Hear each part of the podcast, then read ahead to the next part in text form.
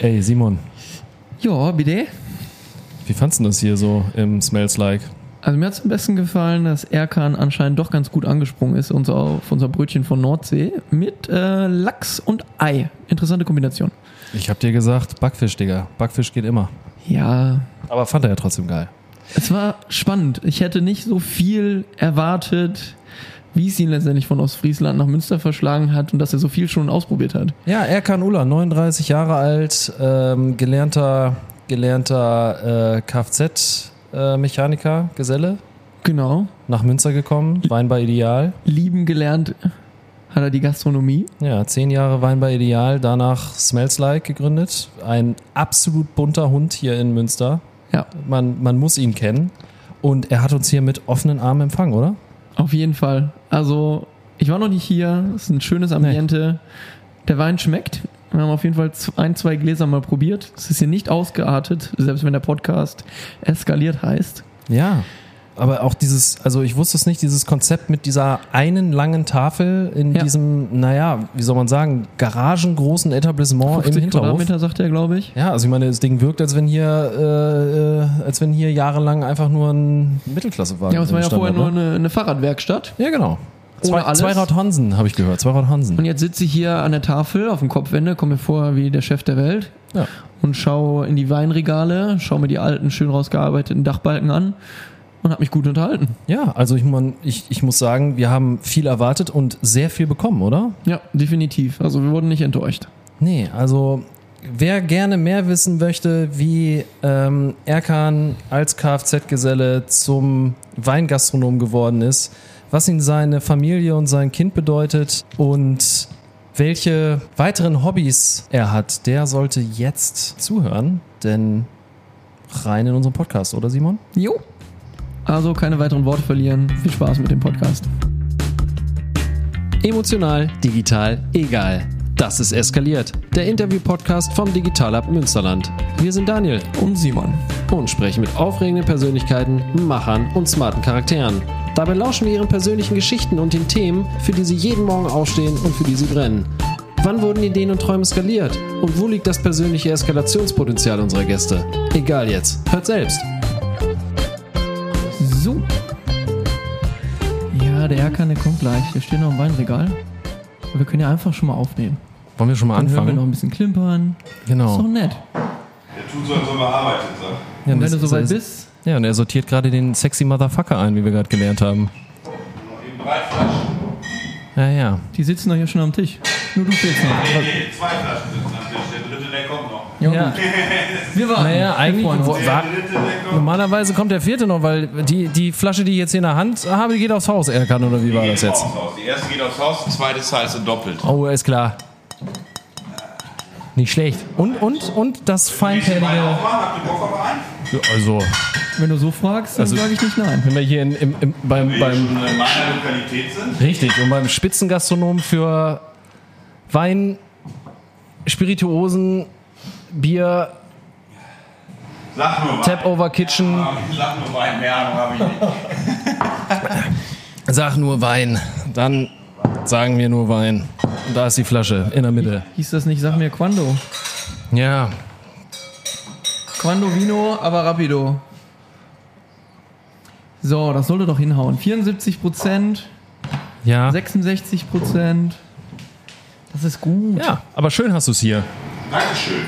Ich, ich muss ja ganz ehrlich gestehen, ich war noch nie hier. Das ist überhaupt nicht schlimm, weil wir machen ja auch keine Werbung. Man findet das ja. Ja, aber ich. Das Konzept des Ladens, alle sagen, sag mal, ein bisschen bescheuert. oder was? Oha, Du kannst doch keinen Laden Oha, aufmachen, vielen Dank. wenn du keinen Bock auf Gäste hast. Also Bock auf Gäste habe ich schon, aber Ja, nicht auf alle. Ja. erklären So, wir wir dir kommen. noch mal ein paar Dinge, bevor wir anstoßen. Genau. Damit du weißt Richtig. überhaupt, wie funktioniert so ein Mikrofon. Soll ich einmal Genau. Pause machen oder einfach weiter aufnehmen? Ja, ja, dann in dem. Ja. Wir nehmen einfach weiter auf. Ja, mach Nehmen mal. wir einfach weiter auf. Weil diese Mikrofone, die sind sehr, sehr eng äh, gekegelt. Das heißt, Genau. man muss tatsächlich fast schon mit dem Mund in so ein Mikro ran. Das ist wie die Radiomikrofone. Genau. Genau. Und dann hört sich deine Stimme nämlich auch richtig sexy an. Noch sexy, als sie eh schon Noch ist. Ja. besser. Ich kann meine Stimme so schon nicht hören, aber auf Podcast-Niveau Hallo. Ja? Ist gut. Ja, ja, ist Okay. schon, Macht Spaß. das ist schon nice. Und wenn du nachher Bock hast, das Mikro einfach in die Hand zu nehmen, wir haben ja noch ein bisschen Kabel, man kann die auch rausklipsen, falls du dich zurücklehnen willst und uns eine Geschichte erzählen möchtest. Wir haben einen Plattenspieler, wir können rappen. Können wir auch machen. Hast, hast du das Skills? Ja, ich nicht, aber ich habe einen guten Freund, der hat hier letztens um 5 Uhr morgens seine Rap-Skills ausgepackt. Das war schon ziemlich sexy. Geil. Und da waren das dann auch noch gut. Leute da. Wie viele Leute waren noch anwesend und ansprechbar vielleicht, muss man dazu fragen. Der, hart, der harte Kern. Der harte Kern, fünf. Wie viel an deine Hand passen?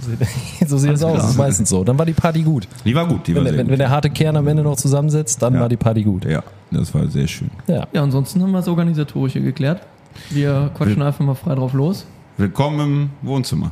Vielen so, Dank. Vielen Dank. wir, äh, so begrüße ich äh, meine Gäste und Freunde, die es dann immer werden. Ja. Das klingt gut.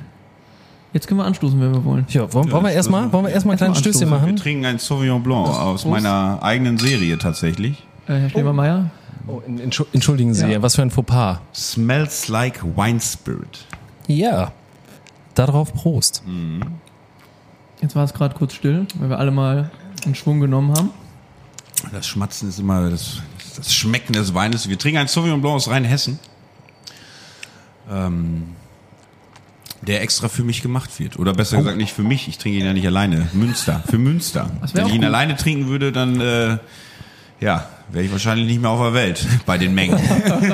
Also ich habe ja wirklich absolut überhaupt keine Ahnung von Wein und ich muss sagen, mir schmeckt er, weil er sehr fruchtig ist. ja, er ist süffig, fruchtig. Absolut, Genau, ja. ist ein totaler geiler Sommerwein. Wenn wir Ja. nächste Woche wieder 30 Grad haben, dann wirst du den trinken wie Wasser. Ja, weil mit äh, Rotwein habe ich auch probiert, kann ich gar nicht. Ich bin tatsächlich, wenn dann der Weißweintrinker und dann muss er wirklich sehr fruchtig sein. Also schmeckt gut. Aber weißt du was? Man Ja. sagt, in der Gastronomie alle sieben Jahre verändert sich dein Gaumen. Das weißt du wahrscheinlich an Kindheit, wirst du wahrscheinlich keinen Spinat gegessen haben. Richtig, Paprika. Uh, Pap- ganz böse. Habe ich geweint. schlimm. Habe ich Paprika, geweint. ganz schlimm. Champignons. Ich habe Champignonsuppe gegessen, aber keine Champignons. Das musst du dann deiner Mutter erzählen irgendwie. Ne? Aber das, äh, ich habe jetzt selber einen Sohn, der ist fünf. Ist genau das gleiche. Der isst äh, Tomatenketchup, Tomatensuppe, aber sobald du mit einer Tomate kommst, Echte Tomate, ja, echte ja. Tomate, scheiße, Papa.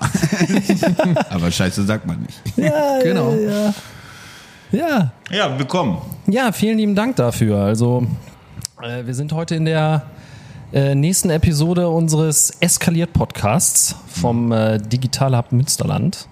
Ähm, ein kleines, süßes Format, was sich jetzt kürzlich äh, gegründet hat und du bist auch einer unserer ersten Gäste.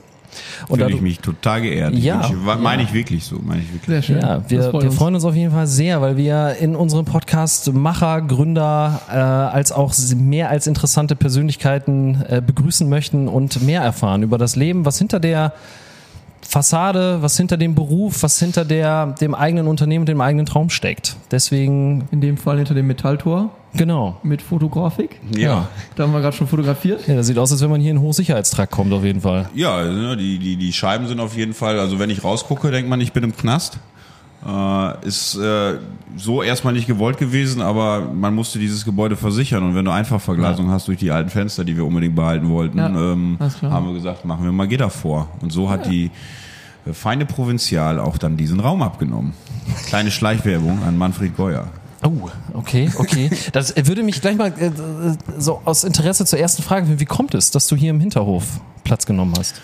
Es ist eine ganz einfache Idee gewesen, äh, die in den letzten Jahren immer mehr gewachsen ist durch Urlaube, die wir tätigen, äh, indem wir nach Spanien, äh, Barcelona rumrennen, in den Hinterhöfen und ähm, da unser, äh, ja, unser Job machen. Es ist natürlich immer eine Dienstreise, wenn ich unterwegs bin, weil ich kann das immer, immer gut verbinden. So wie für uns auch. So, so für euch jetzt auch, genau.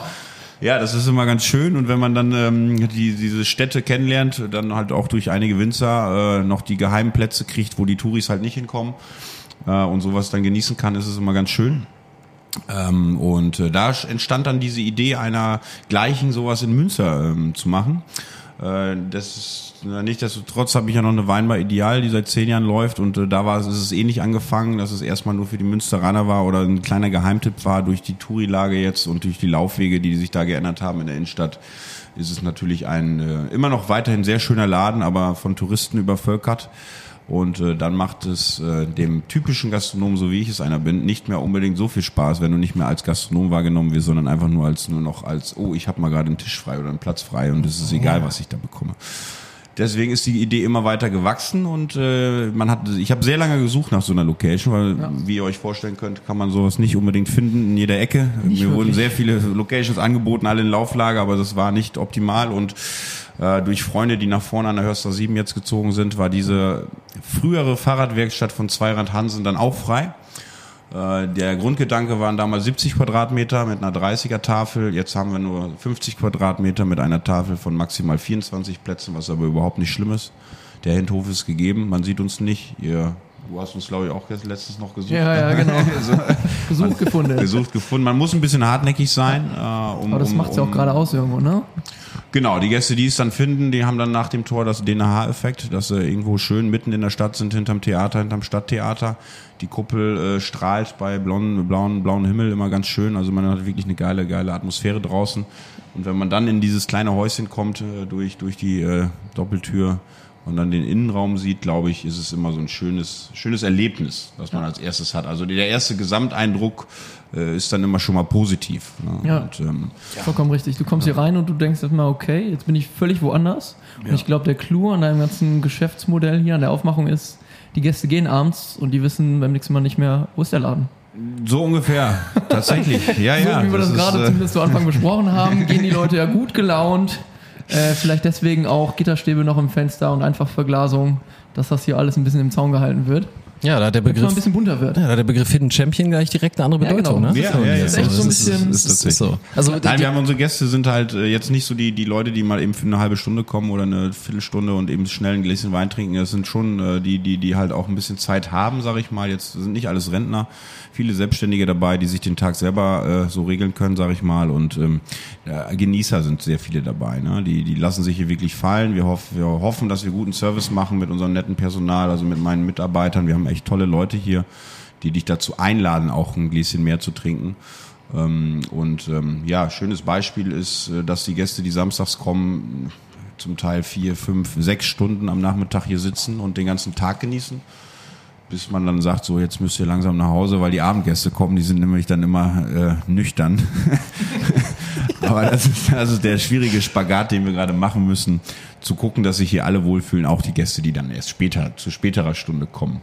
Dass sie sich nicht ausgeschlossen fühlen, weil es ist dann wirklich ein sehr familiärer Raum oder halt auch der Innenhof ist sehr familiär. ja, aber weil du familiär sagst, ist das denn so, man spricht ja in Münster auch gerne immer mal von Münsterklüngel, so, dass das dann auch tatsächlich so ein bisschen so, so, ja, schon so, so, so ein Stamm, so eine Stammgastronomie wird oder ist, dass die Gäste, also ist, ja, dass durch tatsächlich die, ich hatte so den? Vorteil, also durch, ich hätte, glaube ich, sowas nicht gemacht, wenn man, wenn ich jetzt nicht zehn Jahre lang eine Weinbar in der Innenstadt gehabt hätte.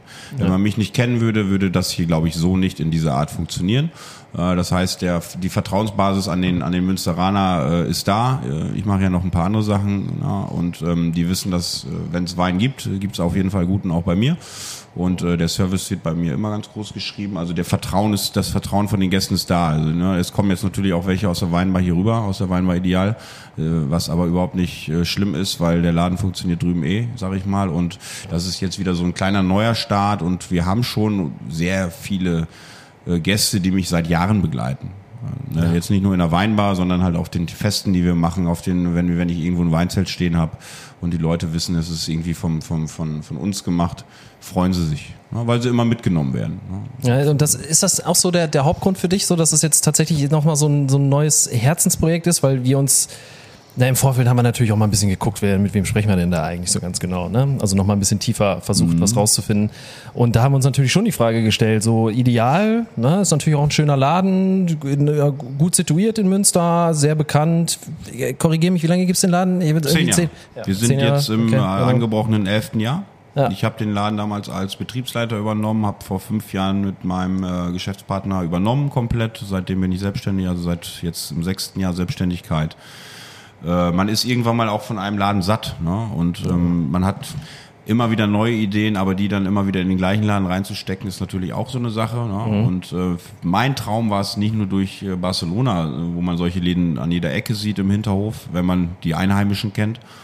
Mein Traum war es immer, einen Laden zu machen, wo ich, wo ich die Gäste, die hierher kommen, wirklich komplett führe durch den Tag.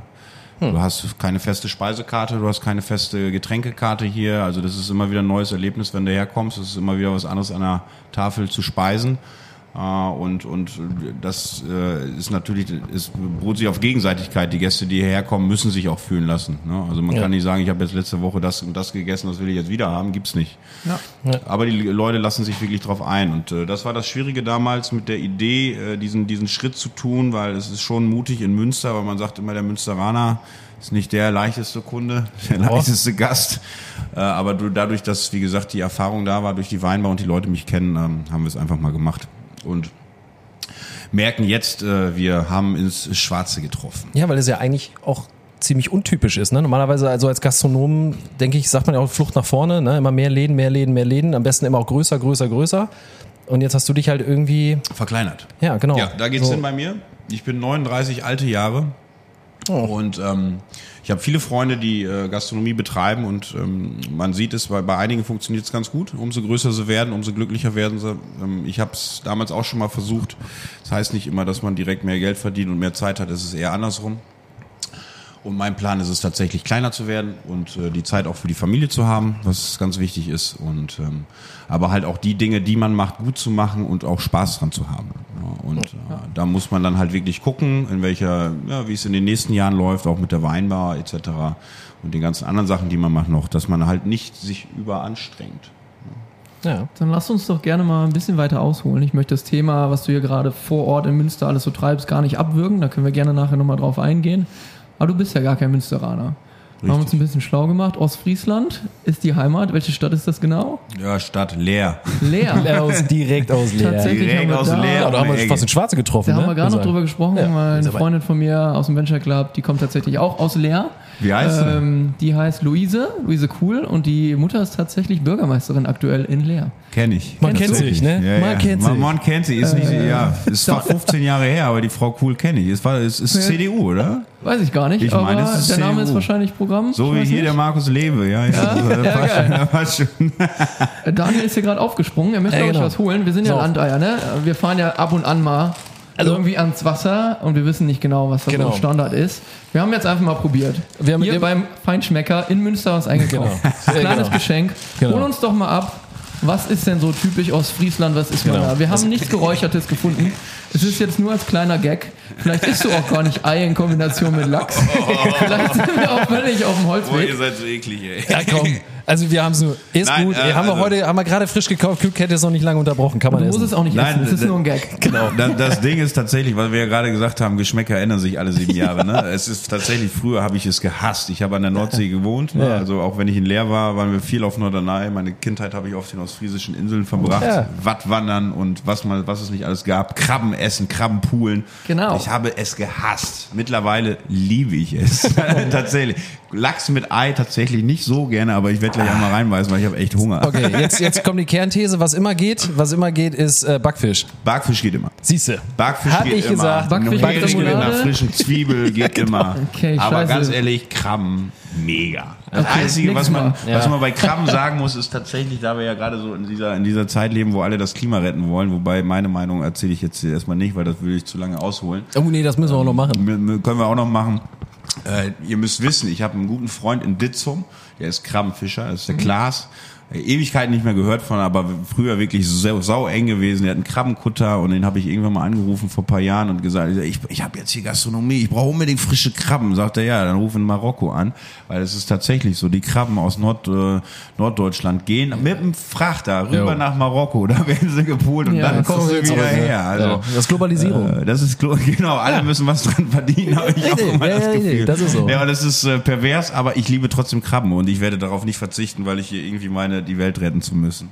Ja, kann sich da auch mal so ein bisschen was kann man sich auch leisten, denke ich. Ne? Leben möchte Wenn man ich ja. schmatze, wisst ihr, dass ich gerade in ein Lachs-Eibrötchen reingebissen habe. Ja, das ist so ein bisschen jetzt, das ist so ein bisschen der Brauch bei uns, dass wir eigentlich, eigentlich immer versuchen, mal so, so, so eine kleine Aufmerksamkeit mitzubringen.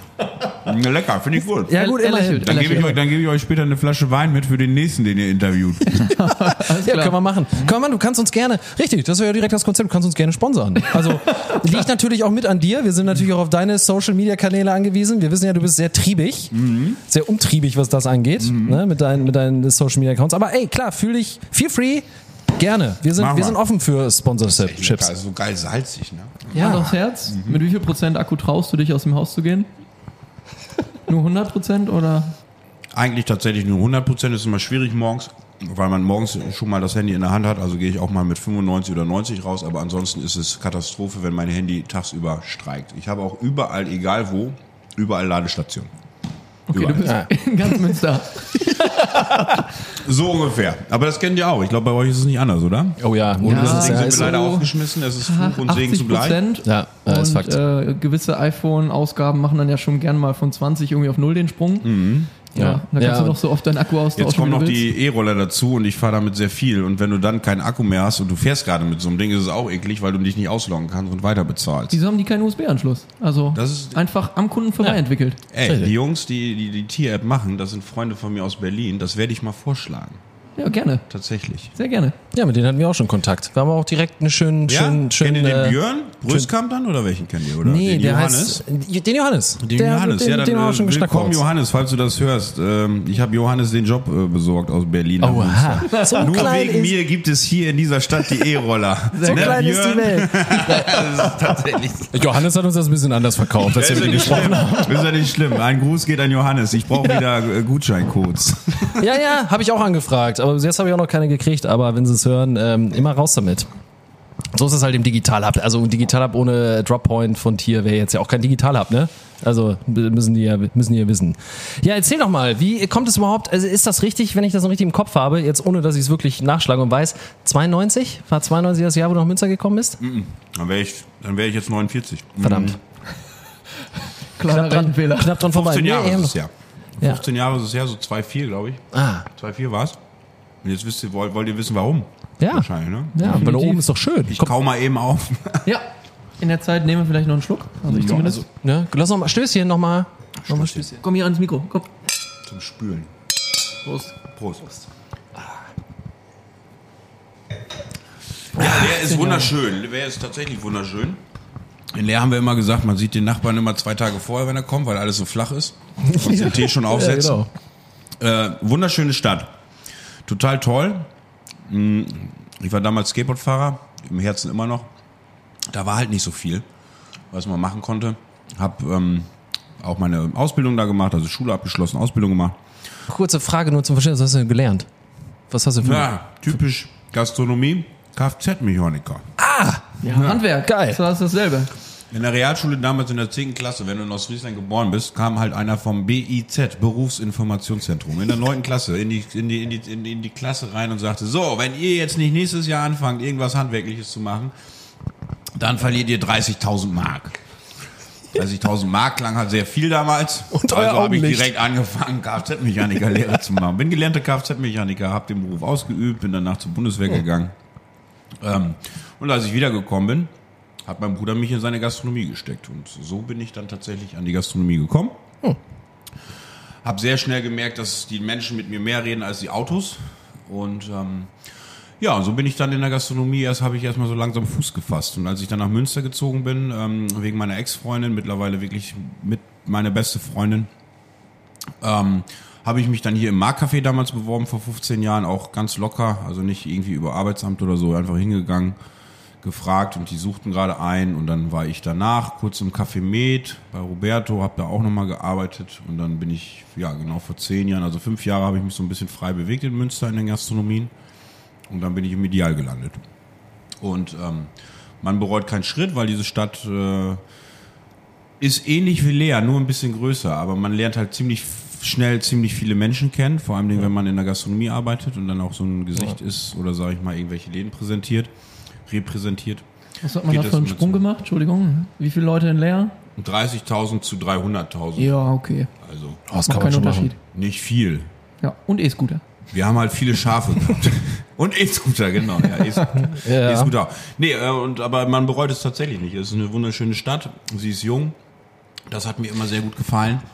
Äh, dass du halt auch diesen Austausch durch die Studenten immer hast. Ne? Es kommen ja alle halbe Jahre kommen halt ein paar wieder dazu. Das ist es. Das ist halt geil. Und äh, ich sag mal so, dieser Stadt geht's nicht schlecht. Ich glaube, in ganz Deutschland geht's viel nicht schlecht, aber Ja. diese Stadt, der geht's wirklich gut. Und ähm, Ich habe die Stadt und die Menschen vor allen Dingen schnell lieben gelernt. Ich weiß noch den ersten Spruch an der Marktcafé-Theke, als ich da ge- angefangen habe zu arbeiten. Die haben nämlich die Leute ja auch gefragt, von wo kommst du denn weg? Sag ich aus, aus, aus Friesland. Ja, oh, aus Friesland, ja. Ja, hier der Münsteraner, ne, musst du immer wissen, ja. Es regnet den ganzen Tag, der Münsteraner hat einen Dickkopf. Ich so, ja, das war in Ostfriesland nicht anders. so, also, ich fühle mich total heimisch. Wunderbar. Ne? So war die Geschichte, warum ich hierher gekommen bin. Wegen Sandra damals, ja. Ja, aber das, das ist wirklich so, ne? So, also ich, ich sage mal ganz gerne, Münster, Münster sieht so aus, weil die alten Münsteraner sich so sehr darum kümmern, dass du hier quasi von der Straße essen kannst und die Studenten bringen dann immer so ein bisschen so diesen, ja, diesen verruchten Flair, die, die Kreativität irgendwie mit, ne? Genau, also, das, das darauf haben dann wieder auch so, ne? die alten Bock. Also, ne, das Ja, genau. ja alle. Also, das, das Ja. ist eine schöne Symbiose, dass die sich alle ergänzen. Die, ne, wenn man jetzt alleine im Hansaviertel mal guckt, was ich da die letzten zehn Jahre getan habe mit den ganzen Gastronomien jetzt zum Beispiel. Jo. Aber da sitzen halt nicht nur die Studis, sondern halt auch die Älteren, weil die das halt geil finden. Genau. Genauso wie jetzt hier im Smells zum Beispiel ist es so, ähm, der Grundgedanke war nie jetzt die Studenten hierher zu kriegen. Ne? Ich freue mich natürlich, wenn Studenten hierher kommen, aber es kommen halt die Älteren, die solche Konzepte cool finden. Ja, aber, aber was sagst du denn dazu jetzt Hansaviertel, wenn wir da, wenn wir da schon kurz sind? Jetzt gut, lassen wir mal dieses dieses ähm, Desaster weg, was da halt vorherrscht, so mit dem mit dem ähm, mit dem Bau, der da nun noch vor sich hin sieht zurzeit. Ähm, aber wo du das gerade sagst, die Älteren haben Bock drauf und so dieses dieses in diesem Milieu zu wohnen, aber dann wird es ja dadurch irgendwann sich wegentwickeln vom Milieu, weil immer mehr Leute dahin ringen, so die, die Besserverdiener, die dann eben den Kreativen unter anderem halt eventuell mit den, den ähm, Lebensraum wegnehmen da vor Ort. Wie, was halt, was sagst du? Bist du so ein Supporter da und bin, oder sagst du äh, dir, ja gut, das wird sich schon finden? Ja, ich, äh, das ist ähm, wieder ein Thema für sich. Also das ist Politik, was da hinten passiert am Hafen. Ne? Und ich, Genau. ich hoffe, dass sich der Hafen äh, im Moment so entwickelt, wie er im Moment sich entwickelt und nicht, dass da so ein riesen Prachtstück gebaut wird und äh, nur noch die Reichen wohnen. Ich kann es mir nicht vorstellen, aber ich konnte mir sehr viele Sachen in dieser Stadt nicht vorstellen, die dann doch eingetroffen sind. Ich glaube, da sitzen wir drei gerade äh, schön am Tisch, die wenig bis gar nichts zu äh, entscheiden haben. Korrekt, ja. Und äh, es ist, es sind in Münster auch, ähm, ja, wie soll ich das sagen, um, ohne jetzt hier negativ äh, rum, rüberzukommen. Es entscheiden sehr viele Dinge, die wir nicht beeinflussen können, egal ob wir grün, schwarz, braun oder gelb wählen. Ähm, Ja. Das sind einfach festgelegte Sachen und Ja. äh, alle Menschen, und ich habe sehr viele Gäste, mit denen wir sehr offen über viele Dinge sprechen, ob es jetzt Politik ist oder viele andere Geschichten. Jeder hat seine eigene Meinung und in diesem Raum zum Beispiel ist es auch noch erlaubt, nicht nur schwarz oder weiß zu denken, sondern halt auch mal wirklich zu diskutieren. Und das fehlt uns natürlich äh, sehr, sehr, ein, durch, das äh, Facebook-Zeitalter, wo, wo alle nur noch ne? kommentieren und alle nur noch sagen, das ist aber nicht meine Meinung, also bist du schlecht. Ähm, das passiert hier nicht. Wir diskutieren hier wirklich äh, tolle Themen und ähm, ja, ich hoffe, es wird kein Hafencenter kommen, das ist meine Meinung, weil es ist jetzt schon Katastrophe da, wenn man den Verkehr sieht. Äh, Und es ist ein geiles alternatives Viertel. Ne? Lass die Leute leben, lass die Leute machen. äh, Ne? Es funktioniert alles. Und ähm, der Münsteraner hat ja auch Spaß dran. Ja, also ich sag genau. mal so, wenn wir jetzt äh, zu dritt in die Stadt laufen würden und 100 Menschen fragen würden, ob sie ein Hafencenter brauchen oder nicht, würden, glaube ich, ich würde mal schätzen 99 Nein sagen. Und vielleicht würdest du einen finden, der da sagt, okay, ich kenne diese Stadt nicht, mir ist das scheißegal. Also lass dein Hafencenter hinkommen. Ich denke, das ist auch durchweg so. Es ist völlig egal, welche Klientel oder Altersklasse du fragst. Ich glaube, die Antwort ist durchweg genau das, was du gerade erwähnt ja. hast. Ja, weil es passt nicht in, in das Hafenbild, welches wir jetzt im Moment haben. Aber wie gesagt, ich habe früher im Café mitgearbeitet vor über zehn Jahren. Und es war damals schon alternativ. Jetzt nicht nur wegen der B-Side, sondern weil es war einfach ein geiles Viertel. Ne? Du hast Wasser, du hast, du du hast da auch alles eigenständige Gastronomen, wenig Systemgastronomie. Ne? Und die, alle, die da sind und da arbeiten, machen ja dieses Viertel aus. Ne? Ob es jetzt dann die Architekten sind, ob es ob es die Hafenkäserei ist jetzt auf der anderen Seite. Das sind alles coole Projekte und äh, da sollte man das einfach machen und es nicht durch eine sinnlose Idee, äh, wie ich finde, zerstören. Ja. ja, das führt mich auch mal dazu, weil ich dieses Konzept, wie gesagt, ich war vorher noch nicht hier und jetzt mit der langen Tafel sehe, das ist ja tatsächlich so ein bisschen, ähm, ja, wie soll man sagen, Ja, so ein bisschen, bisschen, bisschen, bisschen kontra im Gegensatz zu dem, was man, was man ja vermehrt sieht. Einzeltische, Zweiertische. am iPad Ne? bestellen. Genau, die Leute möchten halt keinen irgendwie ihre Ruhe haben. mehr haben. Korrekt, ne? Also deswegen, kennt ihr diese Leute, die, äh, wenn man, wenn man durch die Stadt geht und geht so ein Pärchen hinterher oder das kommt einem entgegen, ähm, die dann aufhören zu reden? Wenn, wenn sie merken, okay, da kommt jetzt einer entgegen, so diesen kurzen Moment, an dem man vorbeigeht, hören die dann auf zu reden, damit man bloß nicht mitkriegt, über was sie sich unterhalten. Ja. Und in der Gibt Pärchen, die noch miteinander reden? Ja, anscheinend. Also wenn die jetzt, Zweifel schreiben sie sich ja gerade. Schrei ja, aber- gebe, gebe ich dir recht. Nee, das ist auch äh, toll mit, aus heute. das mit ist ja hier Gedanke komplett dieses, anders. dieses Ja. Raumes. Ne? Ja. Also das ist so ein bisschen, wir sagen ganz oft letzter Zeit, friss oder stirb. Entweder du magst es oder nicht. Ne? Ja. Und äh, wir haben viele, die jetzt versuchen, mich irgendwie telefonisch zu erreichen. Wir haben kein Telefon hier. Ne? Wir haben jetzt, wir versuchen hier wirklich die Zeit so ein bisschen zurückzuspinnen. Trotzdem haben wir eine eigene App entwickelt für dieses Haus, damit man überhaupt irgendwas von diesem Raum mitkriegt. Wir machen ja Veranstaltungen, da muss man sich anmelden etc. pp. Der Grundgedanke dieser Tafel ist wirklich, dass Leute zusammenkommen, die sich nicht kennen. Und seit Februar sind wir da und es funktioniert tatsächlich sehr gut. Ne? Also wenn wir jetzt in den warmen Tagen sitzen die Leute draußen, gutes Beispiel, letzte Woche Freitag fängt es irgendwann mal an zu regnen. Und dann hast du da die einzelnen Tische draußen und alle müssen an die Tafel. Und äh, Ja. sobald du ein Gläschen Wein getrunken hast und neben einem sitzt, den du eigentlich nicht kennst, dauert es tatsächlich in diesem Raum keine zehn Minuten, bis, man sich dann halt kennenlernt. Ne? Und das ist äh, auch mit Grund gewesen, warum ich meinen Job so liebe, Leute zusammenzubringen. Und was ich gerade sagte, auch zu diskutieren mit Leuten. Ja, ja, genau. Ne, Das, das kennen wir nicht. Wir haben alle unsere Handys. Wir kennen es von euch vielleicht auch. Ne? Im Ideal hast du es ganz oft, gutes Beispiel. Du hast einen Vierertisch, da kommen vier Freunde, ne? zwei Pärchen. Ja. Nach einer halben Stunde klingt der eine sich aus, weil er irgendwie in sein Handy guckt und das hast du hier tatsächlich fast gar nicht. Also hier sind ganz wenig Handys, außer jetzt bei uns. Ja, sehe ich gerade auf dem Tisch. nee, aber es wird hier, es wird hier diskutiert. Es wird, es wird kommuniziert, es lernen sich Leute kennen und das war immer mein, mein, mein schönes Bild einer Gastronomie, dass wir Leute zusammenbringen. Nicht nur, dass ich mein Geld damit verdiene, klar, muss ich auch. Aber dass ich den Menschen, der die hierher kommen, äh, was, was Schönes schaffe, den Tag verschönere. Ja. Ne? Deswegen bleiben sie halt auch fünf, sechs, sieben, acht, neun Stunden zum Teil hier. Ne? Weil sie dann halt sich auf, geborgen fühlen.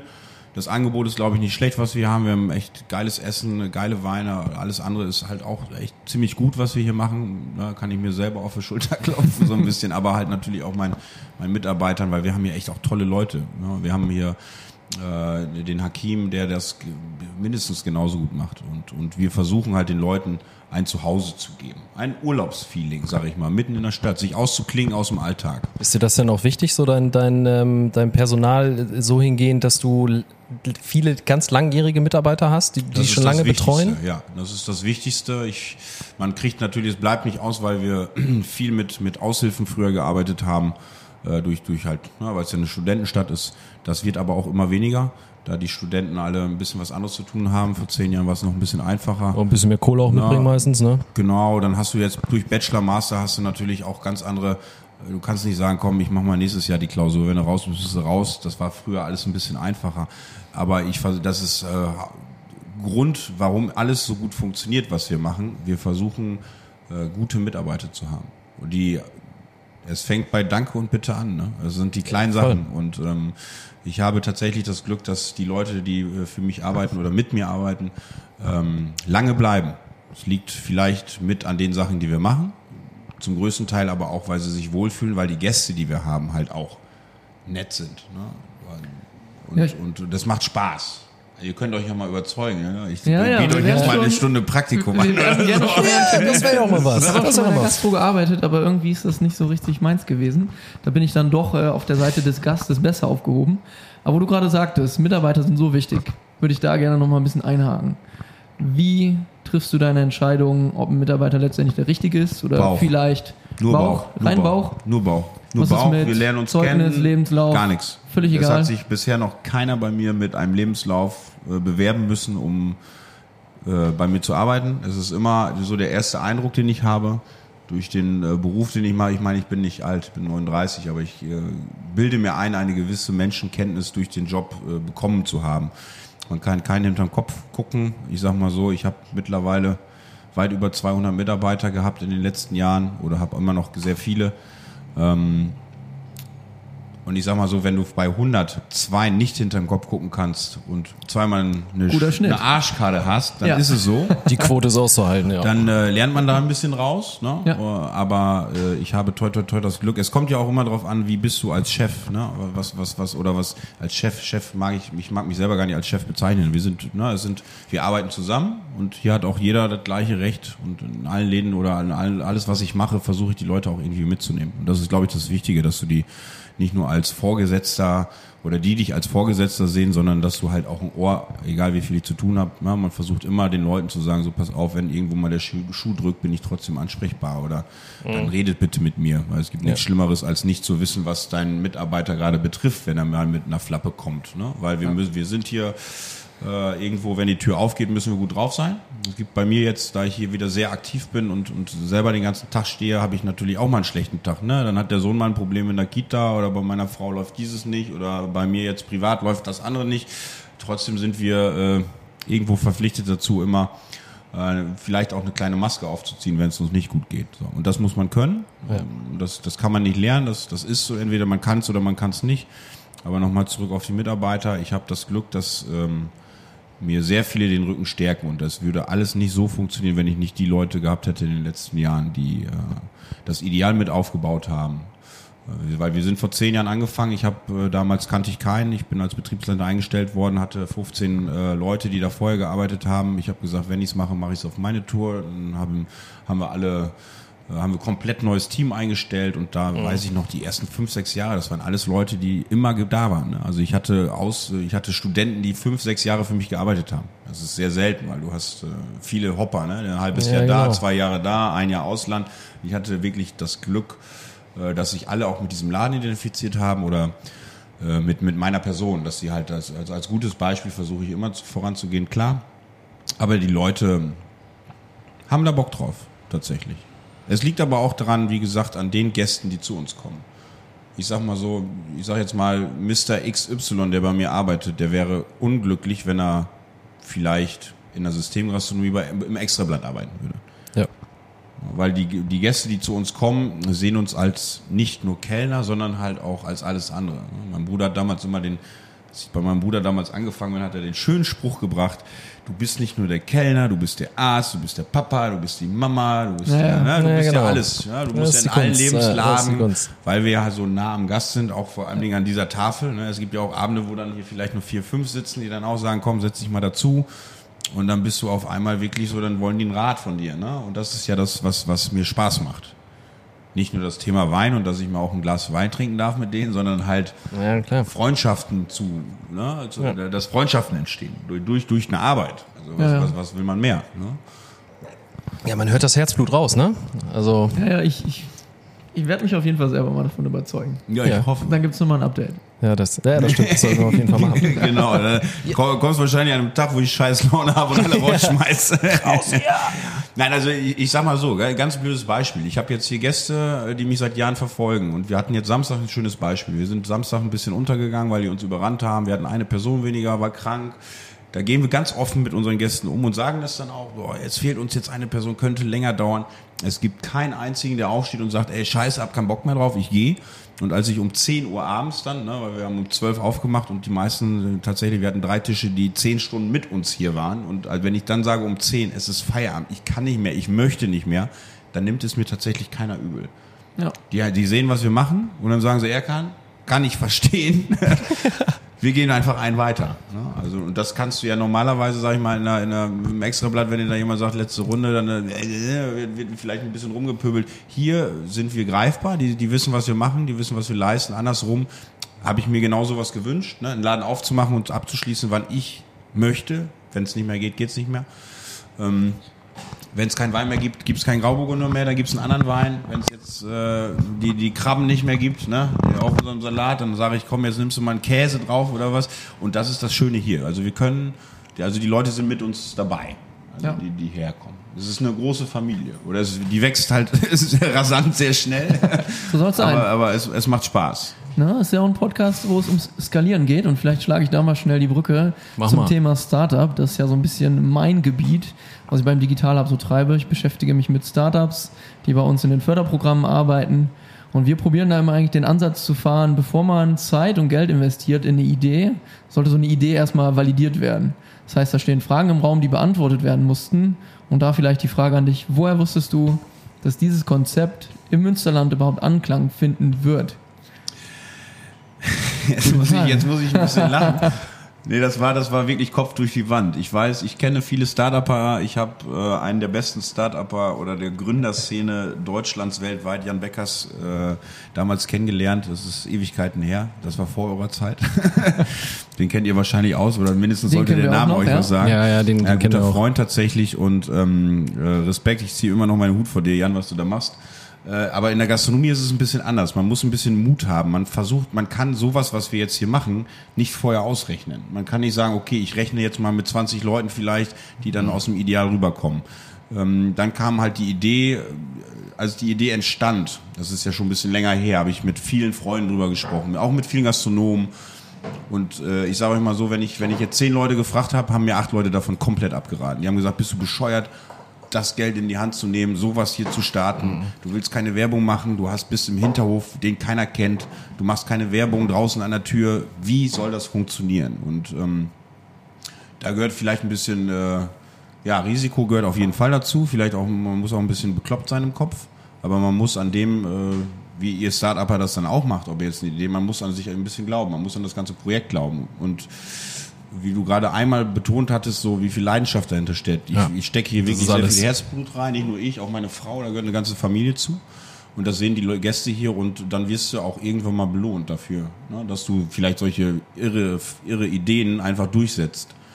Das ist, das, das ich hätte, ich kann mir nicht erträumen, dass es besser läuft. Das ist wirklich Wahnsinn, was hier äh, abgeht. Aber äh, man muss Mut dazu haben und ähm, äh, und die Gäste natürlich, die auch Bock drauf haben. Wie gesagt, acht von meinen besten, engsten Gastronomen haben gesagt, ganz schön mutig. Wir sind zwar im Hinterhof, ich habe eine Miete, das könnt ihr euch nicht vorstellen. Also es ist nicht so, dass ich jetzt gerade in Apfel und Ei zahle. Wir müssen wirklich Geld verdienen. Und ähm, als wir das erste, als ich dann im Februar aufgemacht habe, äh, jetzt fragt ihr euch, da will ich mal ganz kurz hinsprengen, weil es Eskalation ja auch ist. Wir haben äh, damals, als wir den Laden aufgemacht haben, fragt ihr euch, wie haben wir unsere ersten Leute hergekriegt? Genau. Ja, ja, das ja, das wäre noch gekommen, ja. die sind tatsächlich dann auch gekommen. Wir haben äh, die Idee war, äh, Leute persönlich einzuladen mit einem Brief. Wir haben 350 Briefe geschrieben, äh, handschriftlich unterschrieben. Du hast einen schwarzen Brief gekriegt an unsere besten Freunde, Familienkreis und an Stammgäste, die uns seit Jahren verfolgen. Ja, wir haben keinen gekriegt. Ihr habt keinen gekriegt, wir kannten uns noch nicht. Ja, verdammt. Beim nächsten Mal. Und dann haben wir einen Brief geschickt im Januar und haben da in diesem Brief geschrieben über drei Seiten, was dieses Projekt Smells Like, was wir machen wollen, wo die, die Idee hingeht. Und dann hat es, wussten die, diese 350 Leute auch, das waren die einzigen, die eingeladen waren. Und dann haben wir im Februar aufgemacht, 1. 2. Februar waren Freitag und Samstag, Zufall, ne? wir hatten direkt ein Wochenende. Und dann wussten wir auch nicht, was passiert, ne? Kommen die Leute, kommen sie nicht? Man hatte so eine Ahnung, okay, die 350, von denen kommen wahrscheinlich auch wirklich 350 und jeder durfte jemanden mitbringen, also kommen ein paar. Ne? Damit konnten wir rechnen. Dass an diesem Wochenende dann ungefähr 2000 Menschen hier waren über Freitag und Samstag, die dieses Konzept einfach sehen wollten, weil ihr seht den Platz. Wir haben natürlich nicht alle aufnehmen können. Der Innenhof war voll mit Menschen. Hier saßen zwei Reihen auf dem Tisch. Geil. Es war, es war einfach eine sein. Menschenmenge, genau. Und ähm, das Witzige war, dass am Montag dann ganz viele geschrieben, so, die mich dann privat kennen, ja, ey, toll, tolle Party, so, aber wir wissen nicht, wie dein Laden aussieht. Dass sie nicht Weil man reingekommen hat, sind. Weil man hat erstmal, viele sind nicht reingekommen und viele, die drin waren, haben auch nichts vom Ambiente mitgekriegt. Ne? Ich meine, es ist ja schön, ne? Joke, der gute Freund von mir, der hat hier alles gebaut, also es ist alles, sind alles Unikate. Äh, Donnerblitz, ne? Ähm, hatte damals die Möglichkeit mit Max vom Kavenzmann oder mit Joke das zu machen und dann habe ich mich schweren Herzens für Joke entschieden, weil Joke ein guter Freund aus Ostfriesland ist, also mit dem bin ich früher geskatet. alles klar. Max, auch cooler Typ, hatte auch geile Ideen. Äh, sorry, Max, du bist mir hoffentlich nicht böse, aber ich schieb dir andere Projekte zu. nee, und dann, äh, ne, also dieses, dieser Grundgedanke, wie starten wir hier, ne? Und, und so haben dann auch die meisten dann, sind dann direkt nach der ersten Woche auch wiedergekommen, um dann halt zu sehen, okay, was machen wir hier überhaupt? Na, und dann kamen die ersten Veranstaltungen, die wir ja auch mit dem Brief angekündigt haben. Wir haben hier tolle, tolle, Kö ich habe einen guten Bekanntenkreis in ganz Deutschland. Wir haben Sterneköche, die hier kochen. Wir haben Winzer, die für uns Wein machen, die hierher kommen. Also das ist sehr interessant. Und so baut sich das nach und nach aus. Aus diesen 350 wurden dann halt an dem ersten Wochenende knapp 1500 Leute, die dann hier durchgelaufen sind. Dann hieß es, oh, da musst du mal hingehen. Und dann kam halt wie immer wieder das, ja, uns wurde davon erzählt, aber wir laufen hier seit einer halben Stunde im Kreis. Ne? So, und dann hast du dieses Konzept einfach erklärt, weil ich sagte ja auch, jeder Dritte, der hier reinkommt, sagt, pack da doch bitte vorne an der Straße ein Schild. Sag Willst ich, du gar nicht. Möchte ich bitte Ja. nicht. weil wir brauchen es nicht. Nicht, weil es dir nicht abgehoben soll es nicht klingen. Ich möchte es auch nicht. Ich möchte kein Schild vorne an der Straße haben. Dieses Konzept wird so hoffentlich äh, ein paar Jahre funktionieren. Ähm, und äh, lieber durch Hören sagen. Das habe ich auch im Ideal damals gelernt. Wir haben ganz wenig Werbung gemacht fürs Ideal damals. Es ist immer schöner, glaube ich, wisst ihr auch, wenn ein Freund zu euch sagt, ey, da musst du mal hingehen, anstatt dass du in Genau. der Zeitung oder irgendwie einen Flyer in der Hand hältst und sagst, okay, der geht eh irgendwo in den Müll. Ne? Und ähm, so hast du natürlich, wenn du hierher kommst, eine gewisse Erwartenshaltung, weil dein Freund dir was erzählt hast. Und wenn Ja. wir sie dann erfüllen, dann äh, ist es einfach eine Win-Win-Situation dann. Jetzt habt ihr ja eine Weile, bevor ihr überhaupt aufgemacht habt, erstmal renoviert, alles umgebaut. Februar diesen Jahres war die Öffnung, sagtest Februar war Eröffnung, im August letzten Jahres ging das Projekt los. du? Wie oft gingen da so die Gedanken durch deinen Kopf? Das ganze Ding könnte auch floppen. Was ist, wenn ich scheiter? Werde ich das Ding wieder los? Oder hattest du probiert, diese Gedanken erstmal weg, weg, weg? Hast den, äh, was weiß ich, Bohrhammer wieder in die Hand genommen und hast die nächste Wand rausgehauen?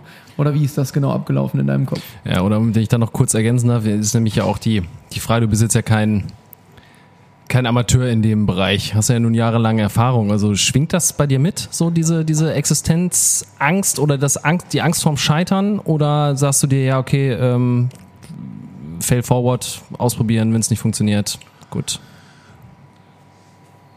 Ich könnte zweimal antworten. Einmal auf deine Antwort, äh, 0,0% hatte ich Angst, dass dieses hier scheitert, weil sonst hätte ich es nicht, äh, sonst hätte ich es nicht so betrieben. Dazu kam aber, dazu kam aber auch der Vorteil, dass wir, als wir damals angefangen haben, im August dieses Gebäude nach und nach zu renovieren und diese kleinen Schätzchen wie die Balken halt zu entdecken, weil das war halt eine hässliche Werkstatt. Wir haben keine Balken gesehen, nix. Man musste Ah, wirklich okay. sehr viel Fantasie haben. Ja.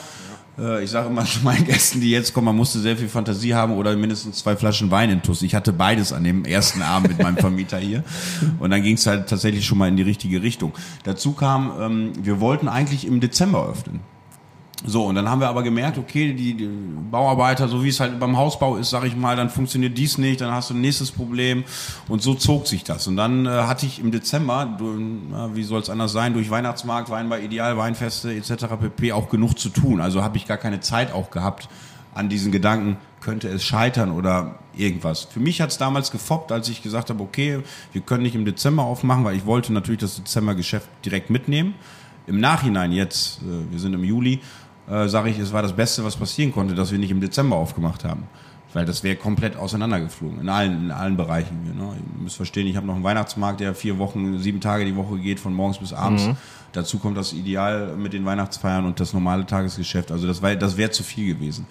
Und dann haben wir gesagt, wann machen wir auf? Im Januar hätten wir aufmachen können, dann hätte man aber auch zu kurzfristig den Weihnachtsmarkt hinter sich gehabt. Die Silvesterfeier hier dann unbedingt hätte ich auch nicht machen wollen. Und dann haben wir uns mit dem Vermieter tatsächlich darauf geeinigt. Wir waren Mitte Januar fertig. Also der Raum war fertig und dann kam halt Joke. Joke musste ja noch die Möbel bauen. Und Joke ist auch ein Ostfriese, durch und durch. Was nicht heute passiert, passiert Oh, morgen. erstmal einen Tee. so, genau, erstmal gucken, erstmal einen Tee. Ja, und dann äh, war der Grundgedanke im Februar aufzumachen und dann hat Joko so, ja, dann hier noch und das noch und dies muss noch und hier gibt's ein Problem mit der Küche und dann wurde es dann zum Schluss doch noch sehr eng. Aber gezweifelt habe ich tatsächlich nicht eine Sekunde, nein. Also ich würde, äh, das, das bin aber, das, das ist dann aber auch eine Typart. Also Ich glaube, ich hätte es nicht gemacht, hätte ich gezweifelt. Ja, äh, wir haben hier ich kannte vorher die Zahlen, was der Vermieter von mir haben wollte. Man hat vorher natürlich Businesspläne, wie ihr es auch macht bei Startup. Du musst natürlich vorher ein bisschen rumrechnen. Ja. Ob es dann wirklich so eintrifft, zeigt sich nach ein, zwei, drei Jahren. ja, wenn der Faktor Mensch dabei ist, ne? Der Genau. bist vom Gast abhängig, ist es halt immer Willkür, ne? Ja. Das ist schwierig. Du bist dann auch in einigen Sachen bist du natürlich auch wetterabhängig als Gastronom. Ne? Ja, wenn es, wenn es, wenn es, gut, wir sind im Winter gestartet, deswegen war es jetzt nicht so schlimm. Wir wussten, wenn die Tafel hier voll sitzt an einem Samstag, ungefähr in welche Richtung das geht. Dass sich das so multipliziert in so kurzer Zeit, hätten wir natürlich nicht gedacht. Ähm, das ist jetzt the best case, den wir fahren. Und das ist schön, aber ähm, es gehört sehr viel Mut dazu und sehr viel Arbeit. Ja. Ja. Gab's denn, ähm, also ich kenne das halt auch, ich habe die Erfahrung auch gemacht, ich, hab, ich weiß nicht, kennst du das an der Wolbecker, das Café Dreiklang? Ja. Ja, das habe ich halt mit gegründet mit den Ah, beiden cool, Jungs. Okay, ja. Und deswegen hatten wir damals, eigentlich lief das auch, wie du sagst, man hatte eigentlich gar keine Zeit darüber nachzudenken, was passiert, wenn es nicht funktioniert. Ne? Also nicht. das hatten wir, hatten wir damals auch. Äh, Wir hatten aber dann irgendwann diese böse Erfahrung, dass sich rechtlich viele Auflagen geändert haben und dann gab es halt Probleme mit dem, mit dem ähm, Hochbauamt. Ne? Dann ging es halt darum, ob das halt alles ähm, ja, behindertengerecht ist, ne? barrierefrei etc. pp. Das wäre also beinahe so weit gekommen, dass sie uns gesagt hätten, okay, ihr könnt den Laden nicht aufmachen. Ne? Also es scheiterte dann quasi an einem einzigen Dokument. Also wäre es gescheitert, Ja. aber das hat halt funktioniert. Gab es bei dir auch irgendwie sowas hier in diesem Bereich? gibt's jeden, gibt's jeden Tag. Wir haben, äh, es war früher eine Fahrradwerkstatt. Ja. Und als wir hier auf, wir haben im August angemeldet, dass wir hier eine Gastronomie werden. Das Bauordnungsamt in Münster. Lieben Gruß an euch. Ich weiß, ihr seid unterbesetzt. Haben im Februar eine Gastronomie aufgemacht, wo die noch nicht genehmigt war. Es wussten alle Bescheid. Also die Ämter wussten Bescheid, dass wir aufmachen, klar. Ähm, es wurde auch gesagt, es wird genehmigt, aber die Genehmigung war halt noch nicht durch. Okay. Ja, wenn man dann ähm, an den ersten Abenden dann halt auch den OB hier hat, den Oberbürgermeister, dann ist man dann ein bisschen beruhigter, muss man tatsächlich sagen. Das ging dann aber genauso weiter. Im März hatten wir dann unsere Baugenehmigung, also offizielle Baugenehmigung, Gastronomie darf hier stattfinden. Dann ging es halt irgendwann mal, kommt der April und du sagst so, jetzt willst du draußen ein paar Tische haben, dann stellst du den Antrag. Genau. Der ist immer noch irgendwo, liegt er auf irgendwelchen Tischen. Wir wissen, dass er durchgeht. Ne? Wir treiben jetzt eine genehmigte Gastronomie, aber nicht schriftlich, sondern mündlich. Ja, okay. Alle wissen Bescheid. Äh, Die Stadt, das Ordnungsamt, ne? Hygieneamt, alle waren hier. Aber diese, diese Probleme hast du grundsätzlich in der Innenstadt von Münster. Ne? Weil wir halt in einem, wir sind hier Gott sei Dank in einem Mischgebiet. Das heißt, alle, die hier um uns rum wohnen, wenn ich nicht hier bin, ist ein anderer da. Ne? Also wir müssen uns an unsere Regeln halten. Wir sind hier um 10 Uhr drin im Raum, egal ob es draußen 30 Grad sind. Es ist sogar schöner, wenn draußen 30 Grad noch gefühlt sind, hier reinzukommen, weil wir haben eine Klimaanlage hier. Also es freuen sich dann nochmal viele, dass sie ein Gläschen Wein in kühler Atmosphäre trinken können. Nee, aber das sind die auch die Probleme. Das sind so eher die Sachen, wo du dann halt bisschen Druck verspürst Ja, genau. und sagst, oh Mann, was passiert denn, wenn es wirklich nicht klappt? Ne? Äh, oder was ist jetzt, wenn das Ordnungsamt das fünfte Mal kommt, weil um fünf nach zehn hier noch jemand draußen eine Zigarette raucht? So, ähm, wir sind hier in einem Gebiet, da habe ich Glück, weil man mich kennt äh, und viele Nachbarn jetzt auch tatsächlich hier runterkommen. Ihr habt gesehen, wir haben einen Grill draußen. Das ist für die, die hier wohnen, Gold, weil sie halt zu Hause nicht grillen können. Und dann kommen sie einfach mit ihrem Steak ab und zu mal auch runter und lassen uns einfach von mir grillen und gehen danach hoch und müssen nichts sauber machen. Ne? Also, Wunderbar. also es ist äh, ein bisschen Hand in Hand, aber das, was du sagtest, man, man, man kann nicht alles beeinflussen. Nee. Wenn man es machen könnte, dann würde ich auch gerne mal bis 1 Uhr morgens draußen sitzen. Das sind aber Regeln, die, die müssen wir einhalten. Klar, sonst würden wir unsere Genehmigung auch nicht kriegen. Das machen wir. Und ähm, Kann ja einfach früher anfangen. Machen die meisten. Die Genau. meisten fangen um 12 Uhr an, deswegen ist es nicht schlimm, dass wir um 10 Uhr Ja, abends früher anfängt, ist früher voll, ne? Kann früher nach Hause gehen. So ist ja, das früh wohl. ins Bett, am nächsten Tag früh Ja. wieder aufstehen und kein Schädel. Das ist äh, Day, Daydrinking. Das, was man im Urlaub halt auch macht. Ne? Ja, genau. Das ist das Schöne. Aber jetzt mal Hand aufs Herz. Du siehst jetzt ja nun nicht aus wie der typische Weinhändler oder Weingastronom. Warum Wein?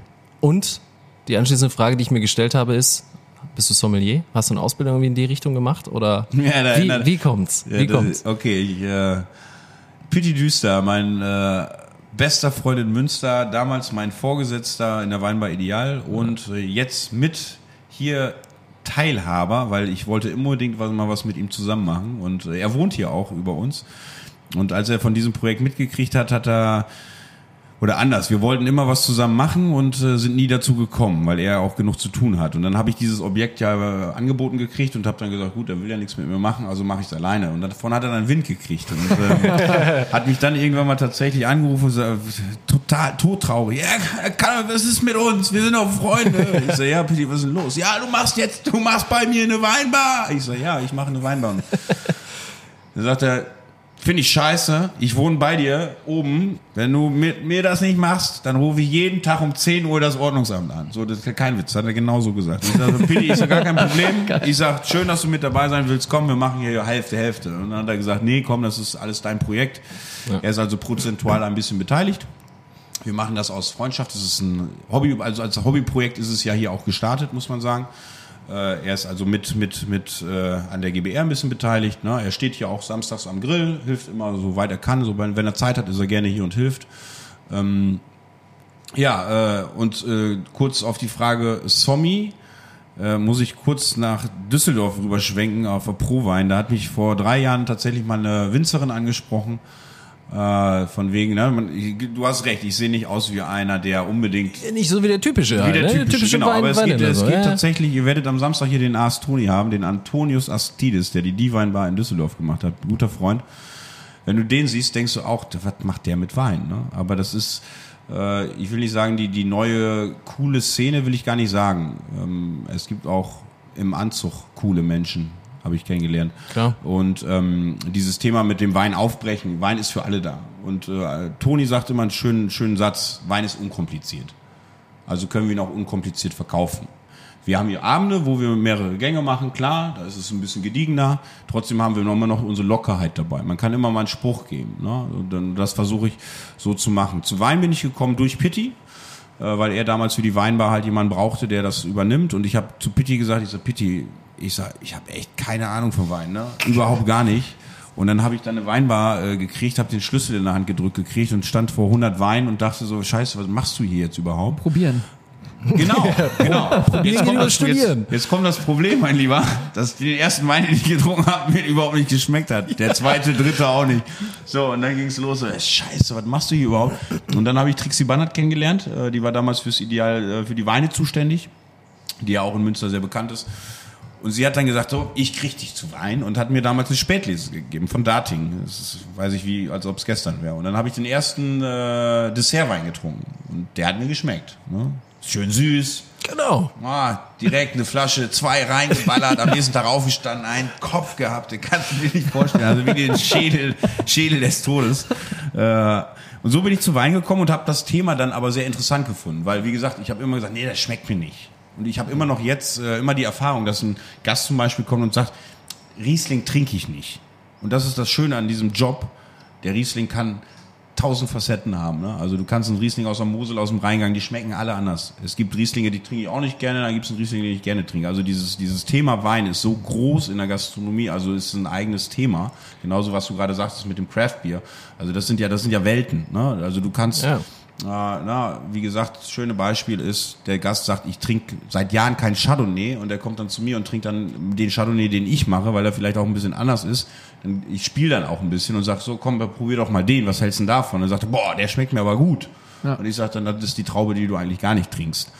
Na, und äh, das finde ich sehr spannend an diesem Thema. Und äh, Sommi bin ich nicht, nein.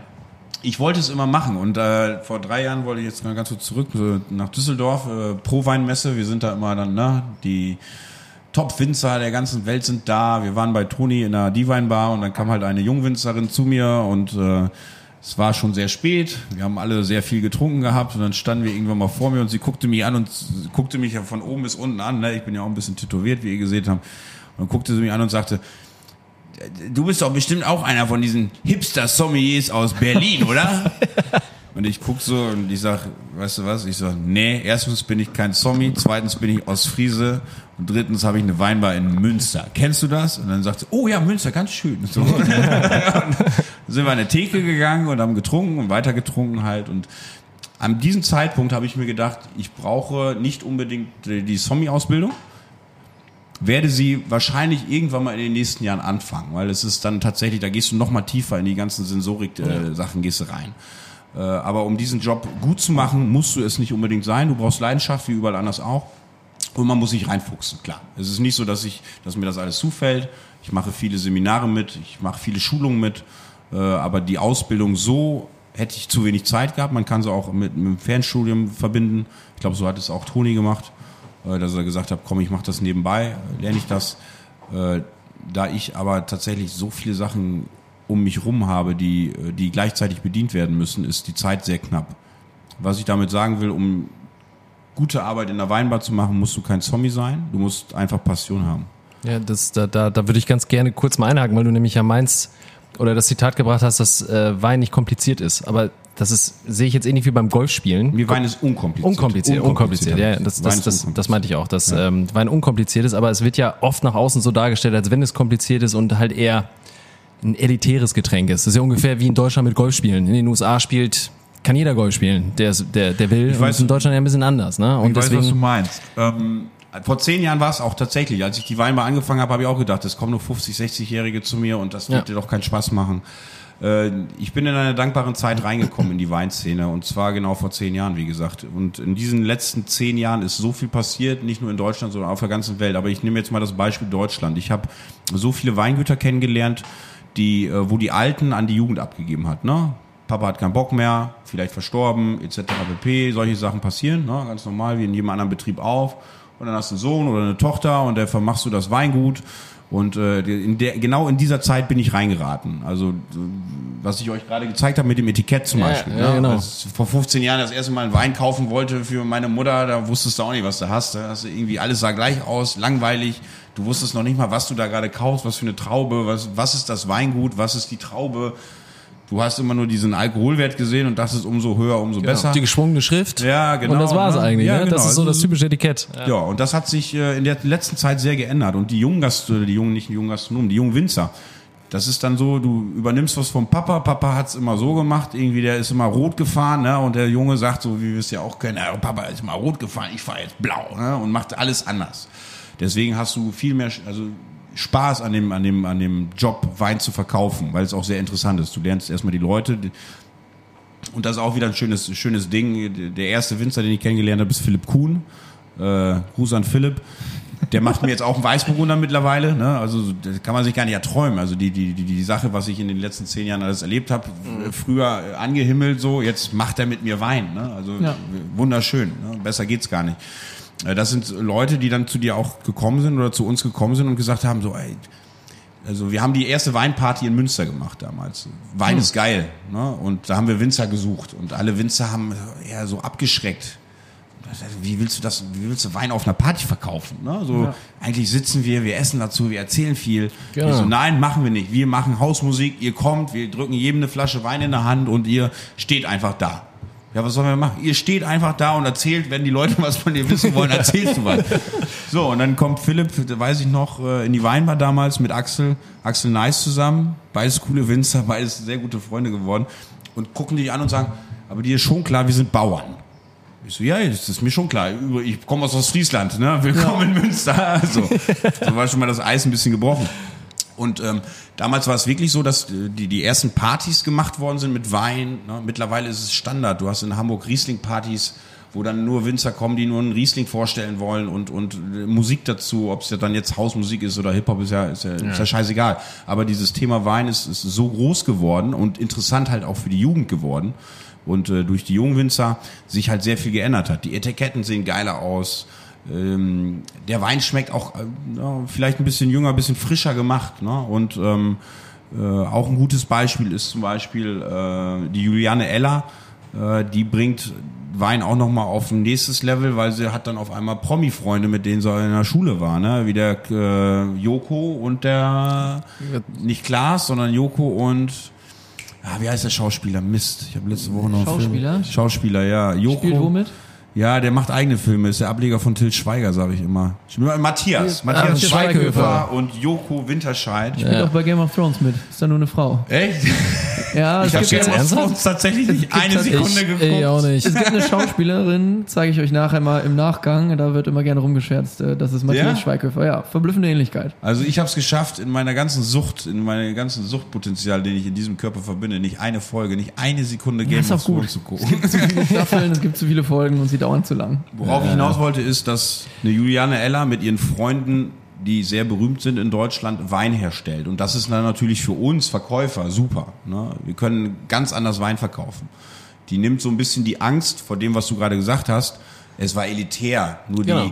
Jetzt, ich will mal noch nicht mal sagen, die besser verdienenden, sondern eher die, ja, die auch mal Bock hatten, so am Tisch zu sitzen, mal vielleicht wenig zu reden. So. Ja, das, genau. ist, das ist tatsächlich in den letzten Jahren so geändert. Also wenn du hier unsere Degustationsweinabende siehst, wo die Winzer hier sind und merkst, wie viel Spaß und wie, wie das ausartet, äh, das hat, glaube ich, ein Gin-Tasting oder ein Bier-Tasting, äh, stehen wir nix, stehen wir nix nach, überhaupt gar nicht.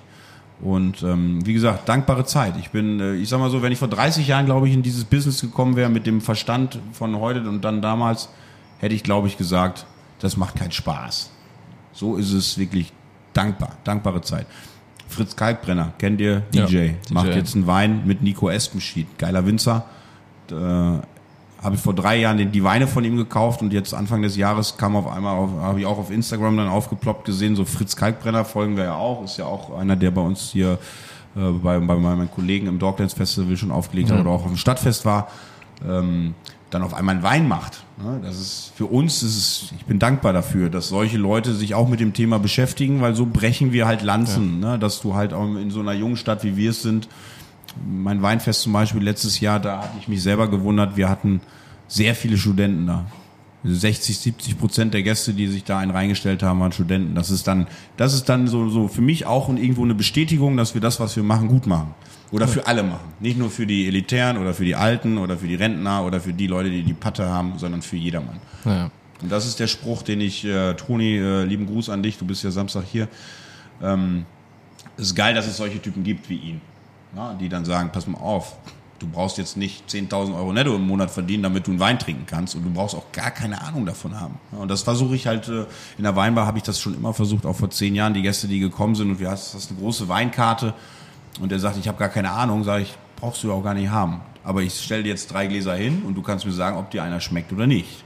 Ja. Das sollte man ja können. Und das man können die meisten und machen auch die meisten. Und so brechen wir die Lanze auch zu diesem Thema, ich muss Ahnung vom Wein haben. Musst du nicht. Du musst ihn trinken, du musst ihn schmecken, du musst ihn, du fuchst dich dann ja auch rein. Wir haben viele Gäste mitgenommen, die dann auch gesagt haben, boah, ey, bei euch habe ich jetzt mal meinen, meinen eigenen Weingeschmack entwickelt oder sowas. Ne? Ja, völlige Kompetenz bei absoluter Ahnungslosigkeit, ne? Das muss man verkaufen Genau. können. Ja. Du, und nach der dritten, vierten Flasche sind wir alle gleich. Ne? Dann schwenken wir alle gleich, wir riechen alle gleich, Ja. wir labern alle gleich. Äh, wo du gerade, wo du gerade einmal würde ich gerne noch mal kurz einhaken, wo du nämlich gerade gesagt hast, auch mit deinem Weinfest, das ist ja das vor der Überwasserkirche, ne? Was dann Ja, genau. jährlich stattfindet. Ähm, und du bist ja auch noch so, wie ich das jetzt nachvollziehen konnte, bei Münster Finest sehr engagiert, wo es um diese Movember-Bewegung Ja. geht. Ähm, da stellt sich uns jetzt irgendwie nur die Frage, so wie hoch ist dein Pensum? Weil du auch, weil du ja am Anfang auch gesagt hast, dass du hier jetzt gerade sehr viel Herzblut reinsteckst und ja auch vor Ort bist. Und ich dann hab die natürlich mit Familie. Weinbar, die Weinbar gehört mir noch mit Severin Romero zusammen. Wir haben aber einen Betriebsleiter eingestellt, den Ben, der das ganz gut macht.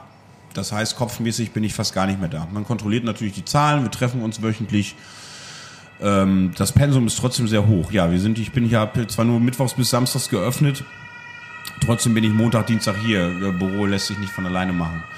Ein Weinfest geht nur drei Tage, ein Weihnachtsmarkt geht vier Wochen. Dann haben wir noch ein Stadtfest dazwischen. Wir haben viele kleine Projekte. Letztes Jahr waren wir mit, mit Weinzelten auf, auf, dem, auf dem Flohmarkt noch vertreten. Also die Zeit ist wirklich knapp. Wenn du keine Frau hättest, die das, die mich so kennengelernt hat, dann wird das auch nicht funktionieren. Also man muss eine starke Familie haben, die den Rückhalt gibt. Ähm, aber auch da, was ich gerade irgendwann mal gesagt habe von einer Stunde, ist tatsächlich, dass man versucht jetzt die Zeit so ein bisschen zu optimieren. Auch zu sagen, okay, was ist einem wichtig, was macht einem Spaß, komme ich damit durch mein Leben. Ne? Also ich kenne wenig Gastronomen, die super reich damit geworden sind und gesagt haben, so mit 50 setze ich mich jetzt zur Ruhe, weil alles so geil funktioniert hat. Äh, wir kämpfen alle hart, alle in Münster müssen hart kämpfen und ähm, man versucht, die, na, die einen sagen, okay, ich mache noch mehr und f- flüchten vielleicht auch ein bisschen in der Arbeit. Ich versuche wirklich jetzt die Sachen rauszupicken, die mir auch Spaß machen, wo ich aber weiß, okay, äh, ich kann meine Familie damit noch ernähren in den nächsten 10, 20, 30 Jahren, solange ich lebe. Ja. Man hat immer gesagt, wenn man ein Gläschen Wein trinkt, bleibt man lange am Leben. Also ich trinke immer zwei, drei, dann bleibe ich länger. doppelt so lange leben, dreifach so lange. Nee, aber das Pensum ist schon sehr hart, klar. Aber das werdet ihr ja, ihr seid ja noch ein bisschen jünger vielleicht als ich. kennen aber wir nicht. Ja, so viel nicht. So viel nicht, ja. Nee, so viel ja, nicht. aber wollte ich dir sagen. Du Wollen wir auch über das Alter aus.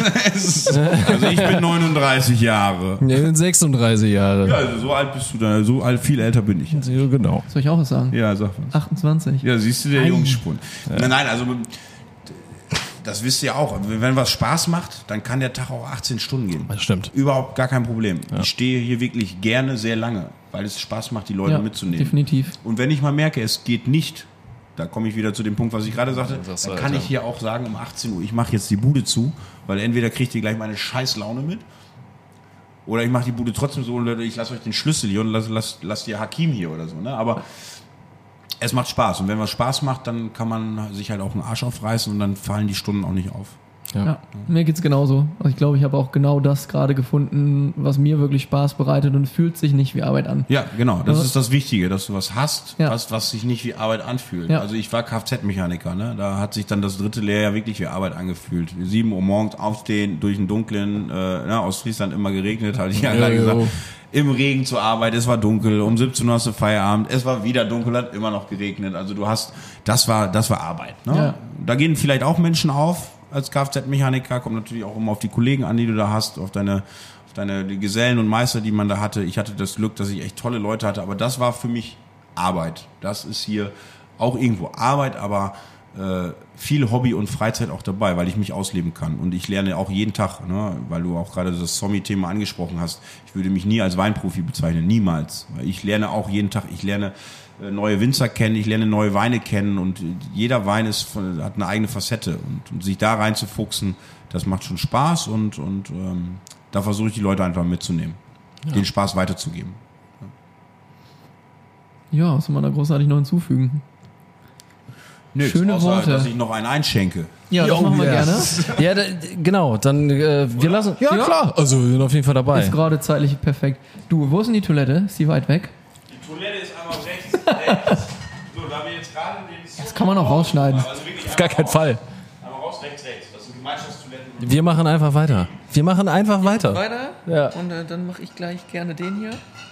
Und ich würde gerne noch den Fragenhagel gleich machen. Ja, das kannst du machen, ja. Du musst ein Auge auf jeden Fall ein bisschen da drauf haben. Ja. Was hast du? Ich sag, weil wir ja gerade davon gesprochen haben, dass ich gerne den Gästen auch immer sage, den Horizont zu erweitern. Ja, oh. Sachen zu trinken, die sie nicht trinken. Trinken wir jetzt auch was anderes. Oh. Jetzt kommt ein Rosé Ja.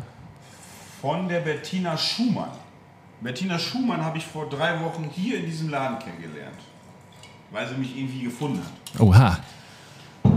Und sagte, du, äh, dein Konzept ist super und man spricht davon und ich sage, super, von wo kommst du denn? Und dann sagt sie, aus Berlin. Und dann war ich natürlich, ja, so ein kleiner Schulterklopfer. Ich so, okay, geil, Berlin, super, du machst Wein, seit wann gibt es in Berlin Wein? Tja. Sagt sie, nee, ich mache den mit meiner Bremer Freundin. Dann sage ich, seit wann gibt es in Bremen Wein? Ganz cooles Projekt. Bettina fährt nach, äh, in den Kaiserstuhl und kauft sich von äh, Winzern Trauben und hat in, äh, im Ah. Kaiserstuhl halt auch äh, einen, einen Keller. Ja. Und da macht sie den Wein fertig, den du jetzt gerade im Glas hast. Das ist ein wunderbarer Rosé, der zum Essen passt, sehr kirschige Noten hat, aber äh, wir haben ihn bei den letzten Veranstaltungen sogar als Aperitif durchgehen lassen, weil der ist halt geil. Das ist ein blauer Spätburgunder und äh, macht, ist einfach ein geiles Zeug. Oha. Das ist mal Kirsch. Oh ja. Ja, das ist, wenn, wenn, wenn, man, wenn man so ein bisschen angeleitet wird dabei Da bin ich. und dann, dann, dann kann man das tatsächlich auch auf eine Stell gewisse auch Art fest, und Weise. Ich kann dich auch auf eine falsche Fährte führen. ja. Da- Dabei Aber den ja, kleinen Weindegustationen, ja. die ich mache, Ja. also ich mache äh, ja auch ab und zu mal Weinproben, die ich selber leite, so das einmal eins des, des Weines, warum schwenken wir, warum riechen wir, warum gucken wir so bescheuert ins Glas, Ja. Äh, was sehen wir denn äh, überhaupt, wenn wir ins Glas gucken, so das, das, das kann ich irgendwie alles ein bisschen. Simon, Ja. wie war's? Und vor allen Dingen, ey, du hast eine Blase wie ein Wickelkind, ne? Das kann, nicht- aber das das kann, kann nicht sein, dass wir Ich hier. bin ja gerade raus, ne, über, den- über den Innenhof und ich habe gemerkt, du bist ein Fuchs. Das habe ich schon von Anfang an gedacht. Warum? Aber es hat sich bestätigt.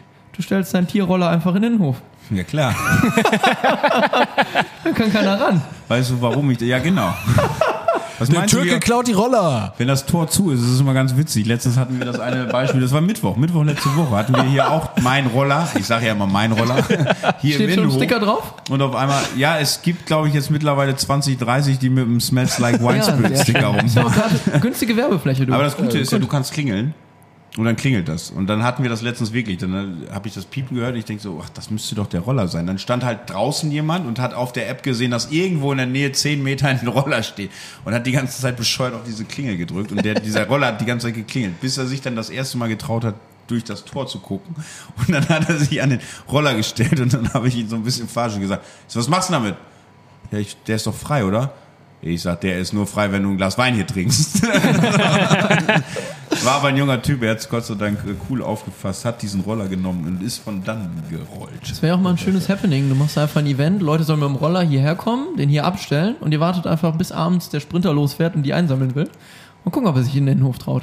Ich kenne ja das Konzept und ich weiß, wer diese Roller einsammelt. Ich weiß, glaube ich, was du meinst. Ja, ich habe noch ein paar Fragen vorbereitet. Ja. Oder? Passt gerade? Ja, ich hätte ansonsten nur noch gefragt, ähm, Ja, nur Spaß dir auf. Okay. Okay, okay. Ja, wir bin bringen jetzt mal ein bisschen geduldig. Pfiff rein. Ja, mach mal. Erst eine Frage vorweg und dann kommt ein bisschen ein Fragenhagel, könnte man fast schon sagen. Fragen Marathon. Jo. Kannst du noch einen Olli? Ja. Weil du sagtest eben, du bist Skater noch im Herzen oder auch noch. Olli, äh, Kickflip, 180, bisschen Rampe. Das kriege ich alles noch hin. Und das Schöne ist jetzt wieder der Schwenk zu den E-Rollern. Ihr müsstet mich auf dem E-Roller sehen. Wie ein junger Das Gott. Ist, ey, ein junger Gott, der so links und rechts slidet, Bordsteine hochfliegt und runterfliegt, jeden Gully mitnimmt, drüber springt. Man kann das Trittbrett nicht einmal um ähm, 360 Grad einmal rumkicken, ne? Das Ich geht habe es nicht. letztens versucht, es funktioniert nicht. Die Lass Dinger sind auch Die sind sau schwer. In Lissabon ging's. Da in Lissabon haben wir, ich war vor sieben Wochen da und äh, da habe ich das erste Mal so eine E-Roller gesehen. Gibt's ja irgendwie überall in Europa, in allen Städten, Ja. nur in Deutschland kommst, wir sind wieder die Letzten. Es ist geil. Da, da waren die Dinger total leicht. Sind halt auch mal eben 37 km/h gefahren und Okay. dann fliegst du halt ein bisschen länger durch die Luft. Und da habe ich es äh, lieben gelernt und bin tatsächlich passionierter E-Rollerfahrer, weil ich meine Karre halt auch überall stehen lassen kann. Weil ich habe ja noch das Ideal und sonst musste ich immer, wenn ich mal irgendwas bin zu faul zum Laufen, weil ich laufe wirklich viel. Ja. Ich habe heute noch bei einem guten Freund bei Facebook geantwortet, warum man denn wohl so einen Roller fahren muss und warum nicht und hier und warum nicht auf Fahrrad. Es macht auch Spaß. Ja, ja. Ja, das Das, stimmt. das, ver- das vergessen halt auch viele. Ich springe halt gerne auf das Ding, Ja. weil es Spaß macht und weil ich meine Karre jetzt einfach stehen lassen kann. Ja. Und Fahrradfahren können wir eh seit Kind an. Also Fahrradfahren macht mir jetzt nicht so viel Spaß, wie so einen Roller zu fahren. Ja, Ist und auf, ist auf jeden Fall interessant, dass du sagst, du lässt deine Karre häufiger stehen, weil das ist ja oftmals in der Diskussion lösen die irgendwo ein bisschen das innerstädtische Problem, werden Autos häufiger stehen gelassen. Meiner Das Meinung ja nach bei ist es so. Fall. Meiner Meinung Ja. nach ist es so und in sechs Monaten spricht da auch keiner mehr drüber. Ja, glaub das ich ist auch. auch typisch deutsch. Alles, was, was neu ist, ist erstmal schlecht oder muss erstmal diskutiert werden, auseinandergenommen werden. Es gibt ja keinen Tag, wo du einen Zeitungsartikel, ist jeden Tag irgendwas in der WN, ne? ja, klar, absolut, definitiv. So, willst du vorher noch einen Schluck nehmen? Ja, the Ähm, stage is yours. du kriegst jetzt immer zwei Begriffe von mir vorgegeben und du entscheidest di- dich schnellstmöglich für einen der zwei Begriffe. Einfach aus dem Bauch raus. Okay. Bier oder Wein? Wein, Fleisch oder Fisch? Fleisch, Fahrrad oder Skateboard? Skateboard, Olli oder Kickflip? Kickflip, Oben oder unten? unten, Italien oder Ostfriesland? Ostfriesland, Digital oder analog? digital, Kaffee oder Tee? Kaffee, Döner oder Kartoffeln? Kartoffeln. All inclusive oder Backpacking? Scheiße. All inclusive. Wunderbar, das waren schon zehn Fragen. Sieht aus wie ein Baumfäller und dann All-Inclusive-Urlaub machen. oder was? Wir gehen wandern. Ich gehe echt einmal im Jahr mit Pidi wandern, ey. Das ist die schönste Zeit, so, ne? Ohne Handy und Backpacker, Ja, ja. aber man lässt sich dann doch auch mal gerne verwöhnen als Gastronom. Ja, Ja. verständlich. ja, oben oder unten, ne? Da kann man sich ja jetzt die Frage nach den sexuellen Gewohnheiten sparen, würde ich sagen. Unten. Wenn du meine, wenn du meine Frau sehen würdest, wüsstest du warum. Too much information. Entschuldigung, Schatz. Ja, ja. Äh, Thema Digitalisierung. Das wäre ja nochmal interessant, weil wir natürlich, hatten wir eben schon, dass Ja. du diese App hast. Jetzt ist es natürlich sehr interessant, dass du sagst, dieses Konzept, es geht darum, alles kleiner, es einfacher zu machen, es geselliger zu machen. Wie, wie komme ich auf eine App? Ja, Aber wie kommst du auf die App? Oder der, der, auch- der Grundgedanke war Ja. hier tatsächlich auch, als ich hier aufgemacht oder bevor ich aufgemacht habe, ich wollte den ersten Münsteraner Laden haben, der keine Bargeldzahlung annimmt. Deswegen auch die Card, ne? Diese Giftcards, Genau, die wir haben. Giftcards hergestellt. Die, unsere, die meisten Stammgäste kaufen sich wirklich, die, also was heißt kaufen? Die holen sich so eine Giftcard, laden Guthaben drauf. Ist schön wirklich. Du hast, brauchst keine eigene EC-Karte mitbringen, du brauchst keine PIN-Nummer merken, du brauchst kein Bargeld. Ich scann's nur ab, das geht ruckdi zuckdi, also wirklich äh, gut entwickelt. Und ähm, die App haben wir da haben wir die Idee mit der App entstand, weil ich sagte, ich möchte hier kein Telefon haben. Ich kenne es aus dem Ideal, da klingelt den ganzen Tag das Telefon. Reservierung, Reservierungsabsagen, Fragen, dann haben wir noch einen Vorverkauf für, für die Doglands, also wir haben Festival-Tickets etc. Gibt's noch Tickets und dann klingelt das Telefon den ganzen Tag. In diesem Raum, 50 Quadratmeter, würde es einfach auch sehr stören. Und weil die Idee neu ist und wenn ihr wüsstet, wie viele E-Mails ich am Tag kriege, wenn ich das auf Telefon, dann würdest du verrückt werden. Und dann habe ich gedacht, okay, aber wie sollen denn die Leute überhaupt mitkriegen, dass wir jetzt zum Beispiel äh, nächste Woche Samstag einen Abend geschlossen haben? Also musst du da ein bisschen Ideen haben. Und äh, durch einen äh, Freund, der Apps entwickelt, hat dann gesagt, so wir haben da schon ein paar basierte, die mit, äh, die für die Gastronomie sehr geeignet sind, mit Öffnungszeit, mit Veranstaltungen, die du einsetzen kannst, Ticketing zum Beispiel, das funktioniert alles über meine über meine App auch sehr gut. Und da wir auch eigene Veranstaltungen haben mit Winzern oder Köchen, die hier kochen und du dann explizit dich anmelden musst, aber auch ein Ticket vorher kaufen musst, weil wir haben ja nur diese Plätze und die müssen weg sein, damit ich auch perfekt planen kann und auch kein Geld verliere, tatsächlich muss man diese App haben. Also ich sag mal so, äh, wir haben sie jetzt mittlerweile über zweieinhalbtausend Mal in Münster weg. Ich, ich sehe das als App-Inhaber. Ich steuere diese App auch komplett selber. Das heißt, ich kann auf meinem Handy habe ich so eine Gastro-Chef-App nennt sich das und schreibe das, was du in dieser App siehst, kommt alles von mir. Das heißt mal so ein lockerer Spruch, wie zum Beispiel Samstag jetzt rausgegangen ist, so, boah, was war das denn? Ihr habt uns überrannt, vielen Dank, wir machen aber heute pünktlich zu und fragt mich bitte nicht warum. Solche Sachen. Ne? Oder jetzt Okay. am Samstag haben wir dieses Grillfest. Da gibt's morgen dann nochmal eine Push-Nachricht, dass sich alle na, so dran erinnern, dass wir am Samstag Ja. was Tolles haben. Äh, Und das ist so dieses Zweigleisige, ne? weil, weil jetzt gerade ja auch die Frage mal, ne, äh, Digitalisierung oder nicht. ähm, Es erleichtert uns viel. In diesem Raum ist es trotzdem nicht notwendig, ein Handy in der Hand zu haben. Es dient jetzt mir natürlich die, das ist die Außenkommunikation, weil sonst kriegst du hier nichts mit. Es stehen keine Öffnungszeiten draußen an der Tür. Und wir haben jetzt viele Gäste, die gerne jeden Abend kommen wollen würden, aber weil sie nicht anrufen können und sagen können, hast du heute auf, haben wir das halt auch entwickelt. Du siehst es halt sofort, du machst einfach nur einmal die App auf. Ich, ich empfehle immer jedem Gast, der jetzt auch geht, nimm die App oder auch Leuten, denen wir abweisen müssen. Gestern war zum Beispiel auch eine private Feier, wobei Montag hatten wir zu, aber letzte Woche hatten wir zum Beispiel auch Donnerstag private Feier. Und dann kommen viele, wenn die, die, das Tor auf ist, die musst du dann immer enttäuschen, das ist immer ein bisschen schade. Aber dann laden sie sich die App runter. Und dann guckst du einfach morgens einmal drauf, ist der Laden heute überhaupt auf oder nicht. Ganz wichtige Frage. Wie viel Prozent aller Münsteraner hat die App schon? 2500 bei 300.000 sind es dann Ja. ein, eineinhalb Prozent. Oh, ein guter? Schnitt. Februar Ist aufgemacht. das dann geil. ja, ne? oder? Mathe war nie meine Stärke, deswegen bin ich Gastronom geworden. Das dürfen die Zuschauer gerne einmal nachrechnen. Okay, ich hätte die Antwort gerne auf 666. Ruf mich an. Ja, Ja. sehr cool. Ja, wie, wie läuft das noch? Ähm, mir fehlt jetzt gerade noch so ein bisschen der Sprung, wie lade ich meine Karte dann auf? Äh, die Karten haben wir hier, das sind äh, Hardkarten, also eigentlich wie deine EC-Karte oder deine Kreditkarte. So sehen Ja. die Dinger aus. Du kommst hierher und sagst, er kann, ich hätte gerne 5000 Euro auf dieser Karte. Ja, das wollte ich jetzt eigentlich gleich so machen. Ja, dann sage ich dir, wie möchtest du zahlen? Bar oder mit Karte? Und dann sagst du mit Karte am besten, weil so viel Bargeld will ich ja auch gar nicht haben. Jo. Und dann äh, lade ich dir das auf. Das geht über mein Kassensystem und dann Okay. kriegst du eine Giftcard mit. Da ist ein äh, Scancode für, meine, für mein Programm drin. Da ist aber auch ein vierstelliger Code mit drauf. Und ich empfehle immer allen, die mehr Geld draufpacken. Aber wir haben wirklich viele Gäste, die dann noch 500 Euro oder 1000 Euro wirklich draufpacken, weil sie wissen, wir sind eh öfter hier und trinken dann auch ein. Und es ist das Unkomplizierte.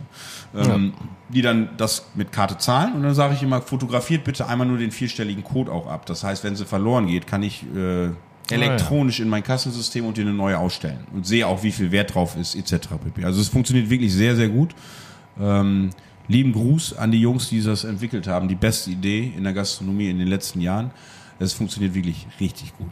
Na, und dann hast du, hast du jetzt zum Beispiel, du kommst und hast 90 Euro auf dem Deckel, auf deiner Karte sind 500, ne? Und dann kommst du mit deiner, gibst mir einfach nur noch die Karte, ich gehe hier an den Scanner, scann das ab, kriegst eine Quittung und da steht dann halt auf der Quittung, was du bezahlt hast und wie viel Restbetrag du auf deiner Karte hast, damit du immer weißt, bin ich flüssig oder nicht. Naja. Also Kassensystem heißt, dieser Briefschlitz, den ich hier in deiner Theke sehe, mit dem Jutebeutel drunter, wo drauf steht Bargeld, das ist das Kassensystem. Das richtig? ist Kassensystem, genau. Schönen Schön, dass Gruß es an die. Finanzamt Münster Innenstadt. Grüß euch.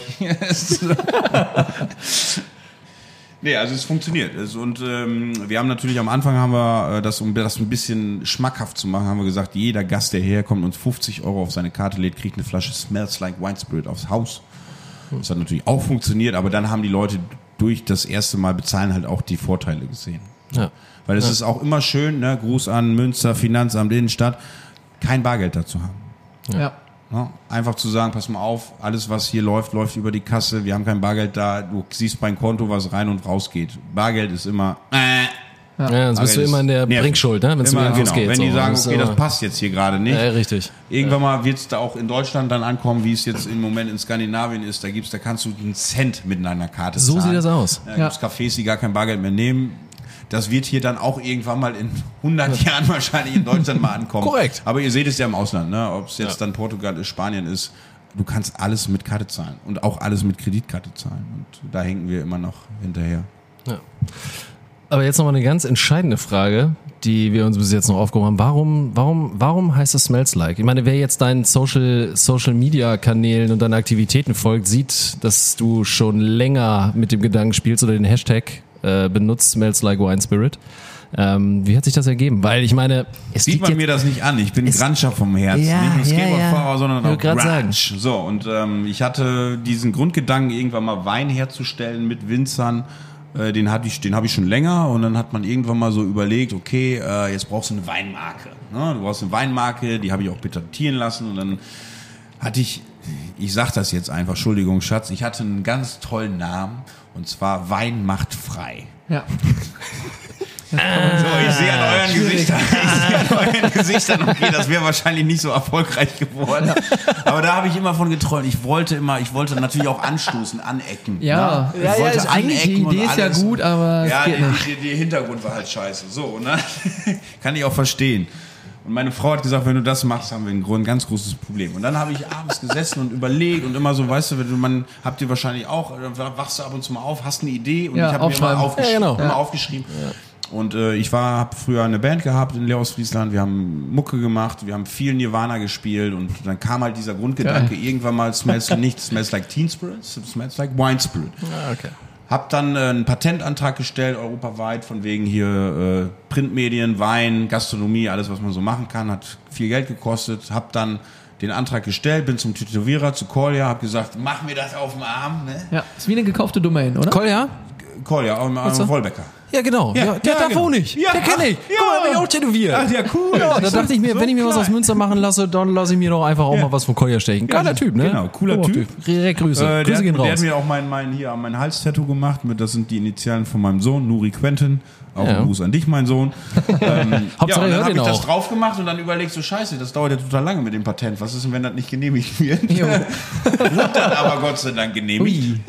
Und dann bin ich zum ersten Winzer gegangen, Matthias Knebel, der geilen Riesling aus der Mosel macht, auch ein Jungwinzer. Cooler Typ, von dem ich halt vorher auch schon Wein verkauft habe und habe gesagt, ich brauche unbedingt Wein, den du mir machst, für uns, nur für mich, mit meinem eigenen Etikett. Und hier steht der Name. Und äh, dann ging Schau mal hier. So, bist hingegangen. Genau, hab rechten gesagt, guck mal, ich habe sogar, ich hab sogar meinen ganzen Körper dafür. gebraucht. Kann ich gar nicht lesen, was steht da drauf? Ja, und das war, das war auch vor zwei Jahren auch gar nicht so einfach, ne? dass man dann halt Winzer findet, weil äh, die, die können alle gut Wein verkaufen, warum mit einer Eigenmarke und dann ist es aber tatsächlich komplett durch die Decke gegangen. Wir haben, äh, ich sag mal, Position, ich sag mal, eine, eine Stückzahl X, die man geplant hat für ein halbes Jahr, die Stückzahl X war innerhalb von zwei Monaten weg und dann spricht sich das auch ein bisschen rum unter den Winzern, die kennen sich auch alle. Und dann Ja. kam der Uli Metzger, den Grauburgunder haben wir immer viel verkauft, habe zu Uli irgendwann mal gesagt, ich so, Uli, boah, ich sag, du machst jetzt schon sein, mein, unser eigenes Etikett so ein bisschen mit, mit Ideal drauf, wie wär's denn mit einem komplett eigenen Wein? Und dann sagt er, weißt du was, das, wir verfolgen dich ja und irgendwie funktioniert das. Ich weiß nicht, was du machst, kippst es in Dortmund Enz-Kanal Wir oder was, was machst du damit? Was machst du mit unserem Wein? Aber solange ich die Rechnung bezahle, machen sie natürlich gerne Wein. Es Ja. geht, da müssen ja auch alle Geld verdienen. Und äh, ja, also mittlerweile haben wir sieben Sorten. Ich wollte maximal zehn. Das heißt, wir kriegen jetzt noch drei rein. Jetzt bin ich in einer Position, wo man dann halt auch gucken kann, mit wem man was machen möchte. Es muss aber auch immer menschlich passen. Also ich, du siehst hier jetzt nichts, was, wo ich nicht hinterstehe. Also es muss menschlich passen. Ich muss Bock auf die Person haben. Die Person muss natürlich auch Bock auf mich haben.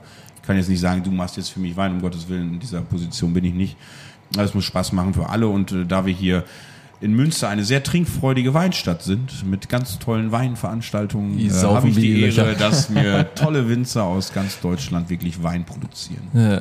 Äh, Kurzer Exkurs, das mit äh, Kolja und seinem Tattoo von Carlos Papa, ne? Casa Pazzi, hast du mitgekriegt, ne? Ja, Ja, hat sich der, der, der Tätowierer Carlo hat sich, äh, ähm, nee, nicht, nicht, nicht äh, Carlo, äh, sondern, sag nochmal schnell. Wer ist er jetzt? Cool, ja? mir kommt der Kolja, mein Gott, Kolja und Carlo. Kolja kennt Carlo, Carlo gehört die äh, Pizzeria Casa Pazzi, also direkt Italiener. Nachbarn, einfach nur Nee, genau, 100 wir Meter sind weiter. irgendwie 100 Meter weiter und da hat sich ähm, Kolja äh, von einem Gasttätowierer das Konterfei seines, also von dem Vater von Carlo tätowieren lassen. Und ja, dafür kriegt er jetzt jede Woche äh, eine Pizza umsonst. Geil. Ja, Okay. das ist auf jeden Fall ganz, ganz nette Ja, Anekdote. hier, Ma Martin, äh, Materia hatte doch auch so eine Aktion. Green Berlin äh, eine, irgendwo am Körper, hier dieses Logo von Green Berlin. ja, und dann kommst du genau. lebenslang, glaube ich, auf die Konzerte für Lau. Ja, Gab's stimmt. Stimmt, stimmt, ich stimmt. wollte da mitmachen und äh, Colli hatte keine Zeit. Gott sei Dank im Nachhinein. Ein Bekannter von mir hat sich auf den, auf den Außenfuß das Nike-Zeichen tätowieren Oh, okay, lassen und kriegt jetzt, hat das, hat das Bild zu Nike geschickt, kriegt jetzt jedes Jahr auch umsonst immer ein paar Sneaker zugeschickt. auch so, das ist auch ganz nice. Wir, wir schädigen unseren Körper so dermaßen mit Alkohol, dann darf es auch von außen sichtbar sein. Ähm, du hast deinen Sohn angesprochen. Ja, Du, cooler weil, Dude. Ja, weil wir, weil wir äh, natürlich ein bisschen recherchiert haben und wie gesagt auch einfach die Tatsache, dass du so mega untriebig äh, bist, haben wir auch noch irgendwie ein ganz, ganz nettes Zitat gefunden. Das ging damals, äh, es war Ende 2018 ähm, zu dem Hashtag und der Ini- Initiative Ich, Du, Wir, NRW. Und da hat dein Sohn gesagt, Papa sagt, hier kann man seine Träume leben. Jetzt träume jede Nacht davon, Feuerwehrmann zu werden. Mittlerweile ist es Fußballer. Ja. Er ist ja fünf, ja. Da sind die Träume mal so, mal so. Ja. Aber es ist äh, ganz tolle Kampagne gewesen. Ja, ein guter Freund äh, hat mich damals angesprochen. Ist wirklich eine, also ich stehe hinter der Kampagne durch und durch, sonst hätte ich es Ja. nicht gemacht. Ja, wie so einen Laden aufzumachen. Äh, es ist eine schöne Kampagne in Düsseldorf, NRW-Kampagne gewesen und zwar um halt Migranten, die äh, in verschiedenen Altern. Ne? Also ich habe mich da auch, als er mich angerufen und gesagt hat, so pass mal auf, du bist ein geiles Beispiel. Und dann habe ich die Leute kennengelernt und gedacht, du, da sind echt Leute bei, die sind erst vor zwei, drei Jahren nach Deutschland gekommen, die haben echt Schlimmeres erlebt, außer dass ich in Ostfriesland geboren bin. Äh, aber er hatte recht, meine Eltern sind 68 gekommen, ich habe auch einen Migrationshintergrund, auch wenn ich mich als komplett hundertprozentiger Deutscher fühle, trotzdem habe ich mich da irgendwo in Ostfriesland natürlich auch durchkämpfen müssen. Kurz nochmal zur Kfz-Werkstatt, da haben mich die ersten drei Monate alle auf Plattdeutsch angesprochen, weil die halt keine Türken nicht großartig kannten. Ne? Aber ich hatte immer einen Dick- Dickkopf und habe einfach, hab, ich habe nichts verstanden, bin trotzdem aufs Lager gegangen, habe gesagt, ich habe keine Ahnung, was die von mir wollten, aber das drei, vier Monate durchzuziehen, das war schon hart, klar, ne? aber jetzt nie äh, so gesehen, so von wegen, dass ich irgendwie komisch angeguckt worden bin oder hier, guck mal, da ist ein Türke oder so, sondern das hast du, glaube ich, auch in, in vielen Kfz-Werken oder in vielen handwerklichen Betrieben hast du immer mal eine Zeit, wo dich die Leute, die Alten, ärgern. So, und das hatte ich auch und habe mich da aber durchgekämpft. Und jetzt kann ich sogar Plattdeutsch verstehen und auch ein bisschen, hey, bisschen Proten kann ich auch wohl. Ja, ein bisschen, bisschen, ne? ne? Und ähm, deswegen haben wir, wurden wir gefragt, ob unsere Familie, das heißt ich und äh, meine Frau, die deutsch ist, und mein Sohn, der ja jetzt deutsch ist, klar, ne, der hat einen deutschen Pass, ähm, ob wir da mitmachen wollen. Und äh, deswegen haben wir diese Kampagne, ich habe mir, ich habe mir lange überlegt, weil mein Sohn war fern von allen Medien. Das war mir immer ganz wichtig. Nicht bei Facebook gesehen, nicht bei Instagram gesehen. Und das war eine NRW-weite Kampagne. Der sollte auf Plakate, ich glaube 1800 Plakate hängen in ganz NRW, mit, immer noch.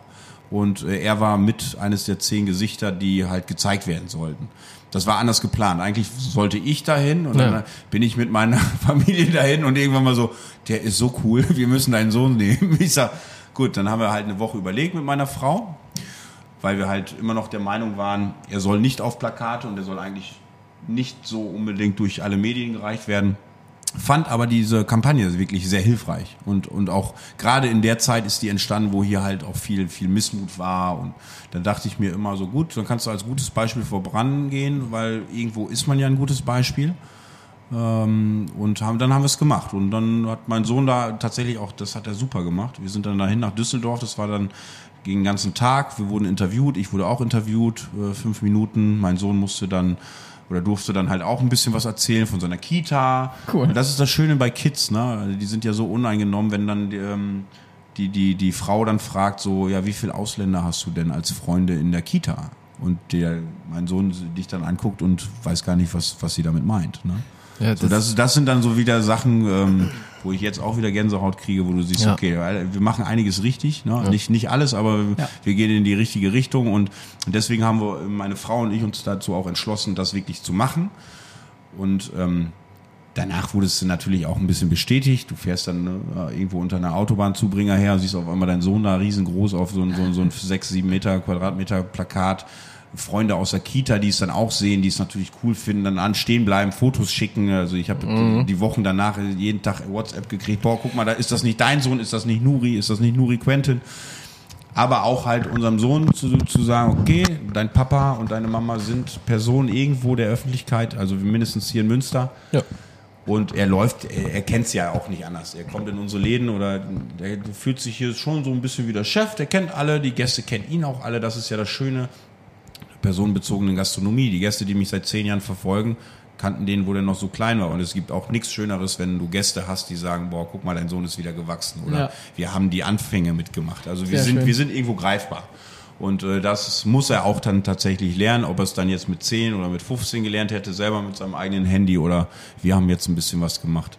Ganz stolz hat er sein Plakat zu Hause, das zeigt er dann ab und zu mal und ähm, ja, es macht einen äh, tatsächlich stolz, ja. Ja, das ist, das ist auf jeden Fall schön zu hören, weil da haben wir im Vorhinein auch drüber gesprochen, ähm, weil es gibt eigentlich nichts, nichts Schlimmeres, als überhaupt das zu erwähnen ne? und darüber zu sprechen. Eigentlich sollte es völlig egal sein. Genau, So, ja. genauso, ob es Schwule oder Lesben sind, ne, Homosexualität oder ob so es Menschen mit ne? Migrationshintergrund ist, warum redet man überhaupt drüber? Ne? Warum, warum, warum muss man das überhaupt erklären? Warum gibt es überhaupt so eine Hashtag-Kampagne? Es ist, es ist richtig und es ist gut, dass es das gibt, aber na, Ja, warum, um es wieder zu ne, also- verdeutlichen. ne? Genau, wir haben dann auch, natürlich. als wir, als wir das in äh, NRW gemacht haben, Ja. war nach einem Monat die Frage, warum machst es, warum ist es nur NRW? Ne? Warum, Ja, warum, richtig. warum Ja, schnappt sich nicht die Merkel das ganze Konzept und macht es in ganz Deutschland? Ja, genau. Wir sind ja gerade in einer Zeit vor drei, vier Jahren reingekommen, wo es halt ne, entweder nur dieser Links- oder Rechtsgedanke ist, schwarz oder weiß, du bist Richtig. dafür, du bist dagegen. Jetzt hatten wir jetzt hier mit dem Rettungsboot auch, das sind so Themen, die dann halt auch an dieser Tafel besprochen werden. Und da geht's dann halt auch weit auseinander. Das ist aber überhaupt gar kein Problem. Man kann ja diskutieren. Genau. Ich, ich sag ja nicht, weil du jetzt das anders denkst, bist du ein Arsch und ich bin der, der, der Recht hat. Und das haben wir, haben wir ja gerade ganz am Anfang auch mal gesagt, Richtig. das Diskutieren haben wir einfach komplett verlernt, weil Jo. wir einfach uns, das ist meine Meinung und ähm, da ecke ich Gott sei Dank nicht so oft gegen an. Uns geht es einfach zu gut. Wir haben einfach keine wirklichen Probleme. Ja, unsere Probleme Ja. sind, dass du dich Und- quasi hinter der Anonymität verstecken kannst bei Twitter, bei Facebook. Genau. Ne? Ja, so, und wenn man hier sitzt, dann. kannst du dich nicht verstecken. Die dann- bleibt gar so nichts sieht's anderes aus. Über, außer auch deine, über deine Genau. Meinung dann auch mal, vielleicht auch mal nachzudenken. Ne? Weil jetzt gerade Ja. dir jemand Kontra gibt und sagt, so pass mal auf, ich sehe das aber anders. Dann fängst du ja erst an zu überlegen. Wenn du jetzt bei. Facebook irgendwie einen Kommentar absetzt und da schreibt irgendjemand was dagegen, bist du dann aber, du siehst ihn nicht. Du, die Empathie hast du nicht, die Augen hast du nicht. Du, du diskutierst nicht mit dem. Es ist ja einfach, es Ja, genau. es sind Einsen und Nullen, die du tippst. Richtig. Und So, dann und das sagt ist das man auch. Schöne hier wirklich. Ja. Die können sich meinetwegen auch auf die Fresse schlagen. Wenn sie äh, danach durch dieses Tor Hand in Hand rausgehen, ist Richtig. ja alles, ist ja alles, ist ja alles super. Ich habe Freunde, wo ich auch denke, okay, das ist jetzt nicht meine Meinung, aber trotzdem ist es doch irgendwo ein Freund. Na, ähm, Ja. na, da sind wir so weit auseinander politisch, ob es jetzt Parteien sind oder jetzt E-Roller. Ja, geiles Beispiel E-Roller. Ne? Ich habe Freunde, die, die sind gute Freunde, die sagen, Alter, ist bist du nicht lächerlich hier knapp mit 40 auf so ein Ding zu springen? Nimm doch ein Fahrrad. Ich sage, nein, ich habe da echt Bock dran. so und dann, ja, das sind die kleinen Themen und die kannst du dann auch nach oben spinnen und dann kann man auch verschiedener Meinung sein. Und man sollte das Diskutieren nicht äh, verlieren. Das Richtig, so sieht's nämlich aus. Ähm, dein Sohn träumt also davon, Fußballer zu werden? Wo- Ja, und der Vater auch, damit er mit 50 in der Rente gehen kann. Da brauchen wir jetzt auch nicht mehr fragen. Und wovon träumst du? genau, dass mein Sohn ergeben. Fußballer wird. Nein, ich, äh, Was, was, was steht denn bei dir noch so auf der Agenda? Was ist denn nochmal so ein Traum, wenn du alles machen könntest und wüsstest, es gelingt einfach? Also du hast eine hundertprozentige Gelinggarantie, ich das Ding sagen, funktioniert. hundertprozentig. Ja, was- ich jedem, was- mit dem ich wovon länger träumst du? spreche oder die mich, die mich besser kennen. Jetzt werden werden es wahrscheinlich ein paar mehr sein. Mein Traum ist es tatsächlich, irgendwann mal alles zu verkaufen, falls es noch irgendwann mal Wert hat und nicht total abgerockt ist. Alles zu verkaufen und das ist der Traum jetzt. Meine Frau sagt, das wirst du sowieso nicht schaffen. Mir irgendwo in Neuseeland oder in Kanada irgendwo so eine kleine Fläche äh, zu, zu erwerben, wo ich Wein anbaue. Auch wenn ich überhaupt keine Ahnung habe, wie das alles funktioniert. Also ich fuchs mich, ich, ich fuchs mich da ja hier rein. Ne? Ja, ja, umso mehr Winzer ich kennenlerne, umso mehr Ja. Keller und ich kenne natürlich auch die Methode, wie man Wein macht. Äh, Aber das wäre tatsächlich so der, der, der Traum, den man hat, irgendwann mal vielleicht weniger zu machen und das, was du machst, mit hundertprozentiger Passion zu machen. Ich will jetzt nicht sagen, dass ich das hier nicht mit hundertprozentiger Passion zu machen, aber so, so diesen, nicht diesen Druckgedanken zu haben, in dieser Gesellschaft irgendwas zu machen, ähm, weil den Druck haben wir tatsächlich. Ja, Also wir haben alle Spaß in unserer Arbeit, gar keine, gar keine Frage, aber auch das ist wieder ein politisches Thema, welches zu lange gehen würde. Ähm, es ist auch ein bisschen ungerecht dem Mittelstand gegenüber, das ganz Deutschland zu finanzieren. Das ist so halt meine Meinung. Ne? Wir, uns geht so viel Steuergelder äh, flöten, offiziell, wovon alle wissen. Und äh, wir tragen es ein bisschen mit. Und das ist das Schwierige an unserem Job. Wir lachen immer noch, auch wenn uns das der Staat immer schwieriger macht. Durch Gesetze, durch Schutzgesetze für die Mitarbeiter, durch Steuern, die man zahlt, jetzt bald noch eine CO2-Steuer ne, und solche Sachen. So, das sind alles Sachen, die Ja, tragen genau. nicht nur ich, die tragt ihr auch. Und ähm, da denkt man sich dann ab und zu mal wirklich, uns geht's ja gut, mir geht's auch gut. Ne? Das soll überhaupt kein Meckern sein. Wir haben überhaupt keine, ne? und deswegen Gesundheit ist eh das Wichtigste, den kannst du mit Geld nicht aufwerten. Aber dann zu sagen, so, man hat irgendwie den Grundgedanken, in Neuseeland ist es irgendwie cooler, wenn ich da so 2000 Reben habe und Wein zu machen. Und Ja. auch wieder sein eigener Chef zu sein, aber halt so dieses Es sind auch viele Schafe, ne? Ist ja wieder wie aus Friesland. Echt? Ist es ja, so? klar, mega viele Schafe. Ja, dann fühle ich mich ja direkt heimisch.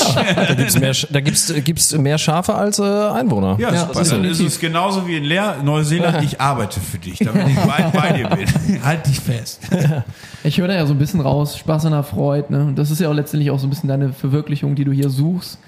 noch näher eigentlich am Kunden zu sein in der, als in der normalen Gastronomie. Genau. Das ja. macht Smells Like ja letztendlich aus. richtig. Und was für mich da ein bisschen so mitschwingt, was du auch schon durch die vielen Aktivitäten eben genannt hast, durch verschiedene Feste oder Events, ist eben dieser Lokalgedanke. Ja. Sei es damals in Leer in Ostfriesland oder jetzt eben seit mehr als 15 Jahren schon, schon in Münster. Warum, warum ist dir das überhaupt wichtig? Also, dieser Local Support, Guter- guter- ne? so guter- positionieren sich sehr viele. Gute Frage. Aber, man könnte ja auch einfach nur. Schönes Beispiel. Also ich habe früher in der Weinbar Ideal Coca-Cola gehabt. Ne? Äh, dann habe ich die Lieber-Jungs, die kenne ich privat. So, und dann äh, war es immer so, ja gut, dann nimmst du mal eine Lieber-Cola auch mit rein ins Programm. Aber die Coca-Cola war halt immer irgendwie da, weil ich muss auch dann leider zugeben, ich bin Coca-Cola-Trinker, ne? Auch wenn ich sie jetzt privat mit meinen Läden nicht Das schneiden wir finanzieren raus möchte. für die Lieber-Jungs. Also, nee, die wissen das. Ne? Hier steht ja auch Coca-Cola. Okay. Ähm, nee, und dann der Grundgedanke, warum ein Riesenunternehmen, äh, welches vielleicht auch nicht alles richtig macht, äh, die Kohle zuschieben, wo du die Leute nicht kennst, ne? weil wir, ich arbeite hart für mein Geld und äh, die Leute, die, äh, dann gebe ich lieber mein hart verdientes Geld diesen Menschen, die auch hart dafür arbeiten und ich kenne sie und ich kenne die lieber Jungs. Als Finne damals angefangen ist, ich glaube jetzt sind sie mittlerweile im siebten Jahr, achte Jahr vielleicht sogar, das war Zufall. Ja. Die haben im Rolls and Rice ihr Bier vorgestellt, bei Dück, auch ein guter Freund von mir. Äh, Da standen sie dann draußen mit ihren drei Kühlschränken, Finne, gerade neu, und ich hatte drei Wochen später mein Weinfest, mein erstes, und habe gesagt, ich sag, ey Jungs, ey, das Bier schmeckt mir. Ich sag, ich bin hier so, ich mache hier Wein gleich. Habt ihr nicht Bock, das Bier bei mir auf dem Weinfest zu Her verkaufen? damit. So, und her damit. So.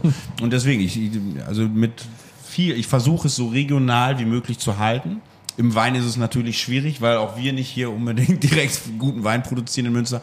Aber äh, die, die, die, die, die Winzer, die ihr jetzt bei mir im, im, im Regal seht, äh, zu denen habe ich allen privaten Draht. So, und irgendwo mag ich alle. Ne? Also es gibt genug guten Wein in Deutschland.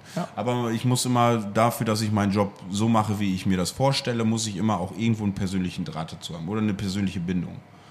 Und äh, dadurch verkaufe ich besser, aber habe auch ein besseres Gewissen. Ja. Nicht nur mir gegenüber, sondern halt auch den Leuten gegenüber, denen ich die Kohle dann rüberschiebe. Ja, du weißt, wo es herkommt. Ich und weiß, du kannst auch ein bisschen herkommt. besseres Storytelling letztendlich betreiben. Ha? Genau. Und es ist leichter, einen Victor Deal hierher zu kriegen, der ein geiles Weingut hat, außer einen, den ich jetzt nicht kenne ne? und der mich nicht kennt. Ja, Ich weiß, definitiv. was wir machen. Dann haben wir noch eine letzte Frage eigentlich für heute. Oh, die letzte. Yeah. Und Wie zwar, hat das Fischbrötchen geschmeckt? ja, das Ja, die- zwei die- Drittel gut hat das geschmeckt und dann Ja, wurde es ich irgendwie esse fad. gleich weiter. Ich, ich esse gleich weiter. Ich muss gleich, was heißt ich muss? Ich darf vielleicht noch zum Nico Spitzner, zum guten Freund aus dem Irschen Hof. Da werden wir gleich verwöhnt. Sehr schön.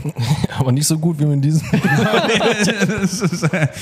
Äh, ich widerspreche dir ungern jetzt gerade, aber Ja. da muss ich dir wirklich Ach, widersprechen. verdammt. Na gut. Ja, wann bist du das letzte Mal richtig eskaliert? Ich habe gerade vor der Eröffnung erzählt, ne? Jo. 1. und 2. Februar. Seitdem bin ich auch nicht wirklich wieder richtig, mal richtig rausgegangen. Weil die Zeit halt auch fehlt. Aber 1. und 2. bin ich hier mit eskaliert. Nicht nur, weil alle mit mir trinken wollten, sondern man hat natürlich auch irgendwo Druck, auch wenn man denkt, okay, es funktioniert alles, mal dieser Druck, Druckgedanke, so funktioniert alles, wird es angenommen, haben die Leute Spaß. Und äh, schönes Beispiel, Freitagabend, erster Abend direkt, habe ich mich so ins Koma getrunken, mit allen. Das war das Schöne, dass es nicht wirklich viele äh, mitgekriegt haben, weil alle eskaliert sind hier in diesem Raum. Und da war ein schönes Beispiel. Am Samstag bin ich dann hierher, wirklich, ich glaube, maximal zwei Stunden Augen zu, kommst in den Raum und denkst so, ach du Scheiße, ey, warum habe ich überhaupt die Möbel reingestellt? So, warum? Und jetzt räumst du erstmal auf. Und du wusstest, nach drei Stunden geht's ja genauso weiter, ne, weil wir ja, wieder eingeladen haben und dann kamen die ersten Gäste.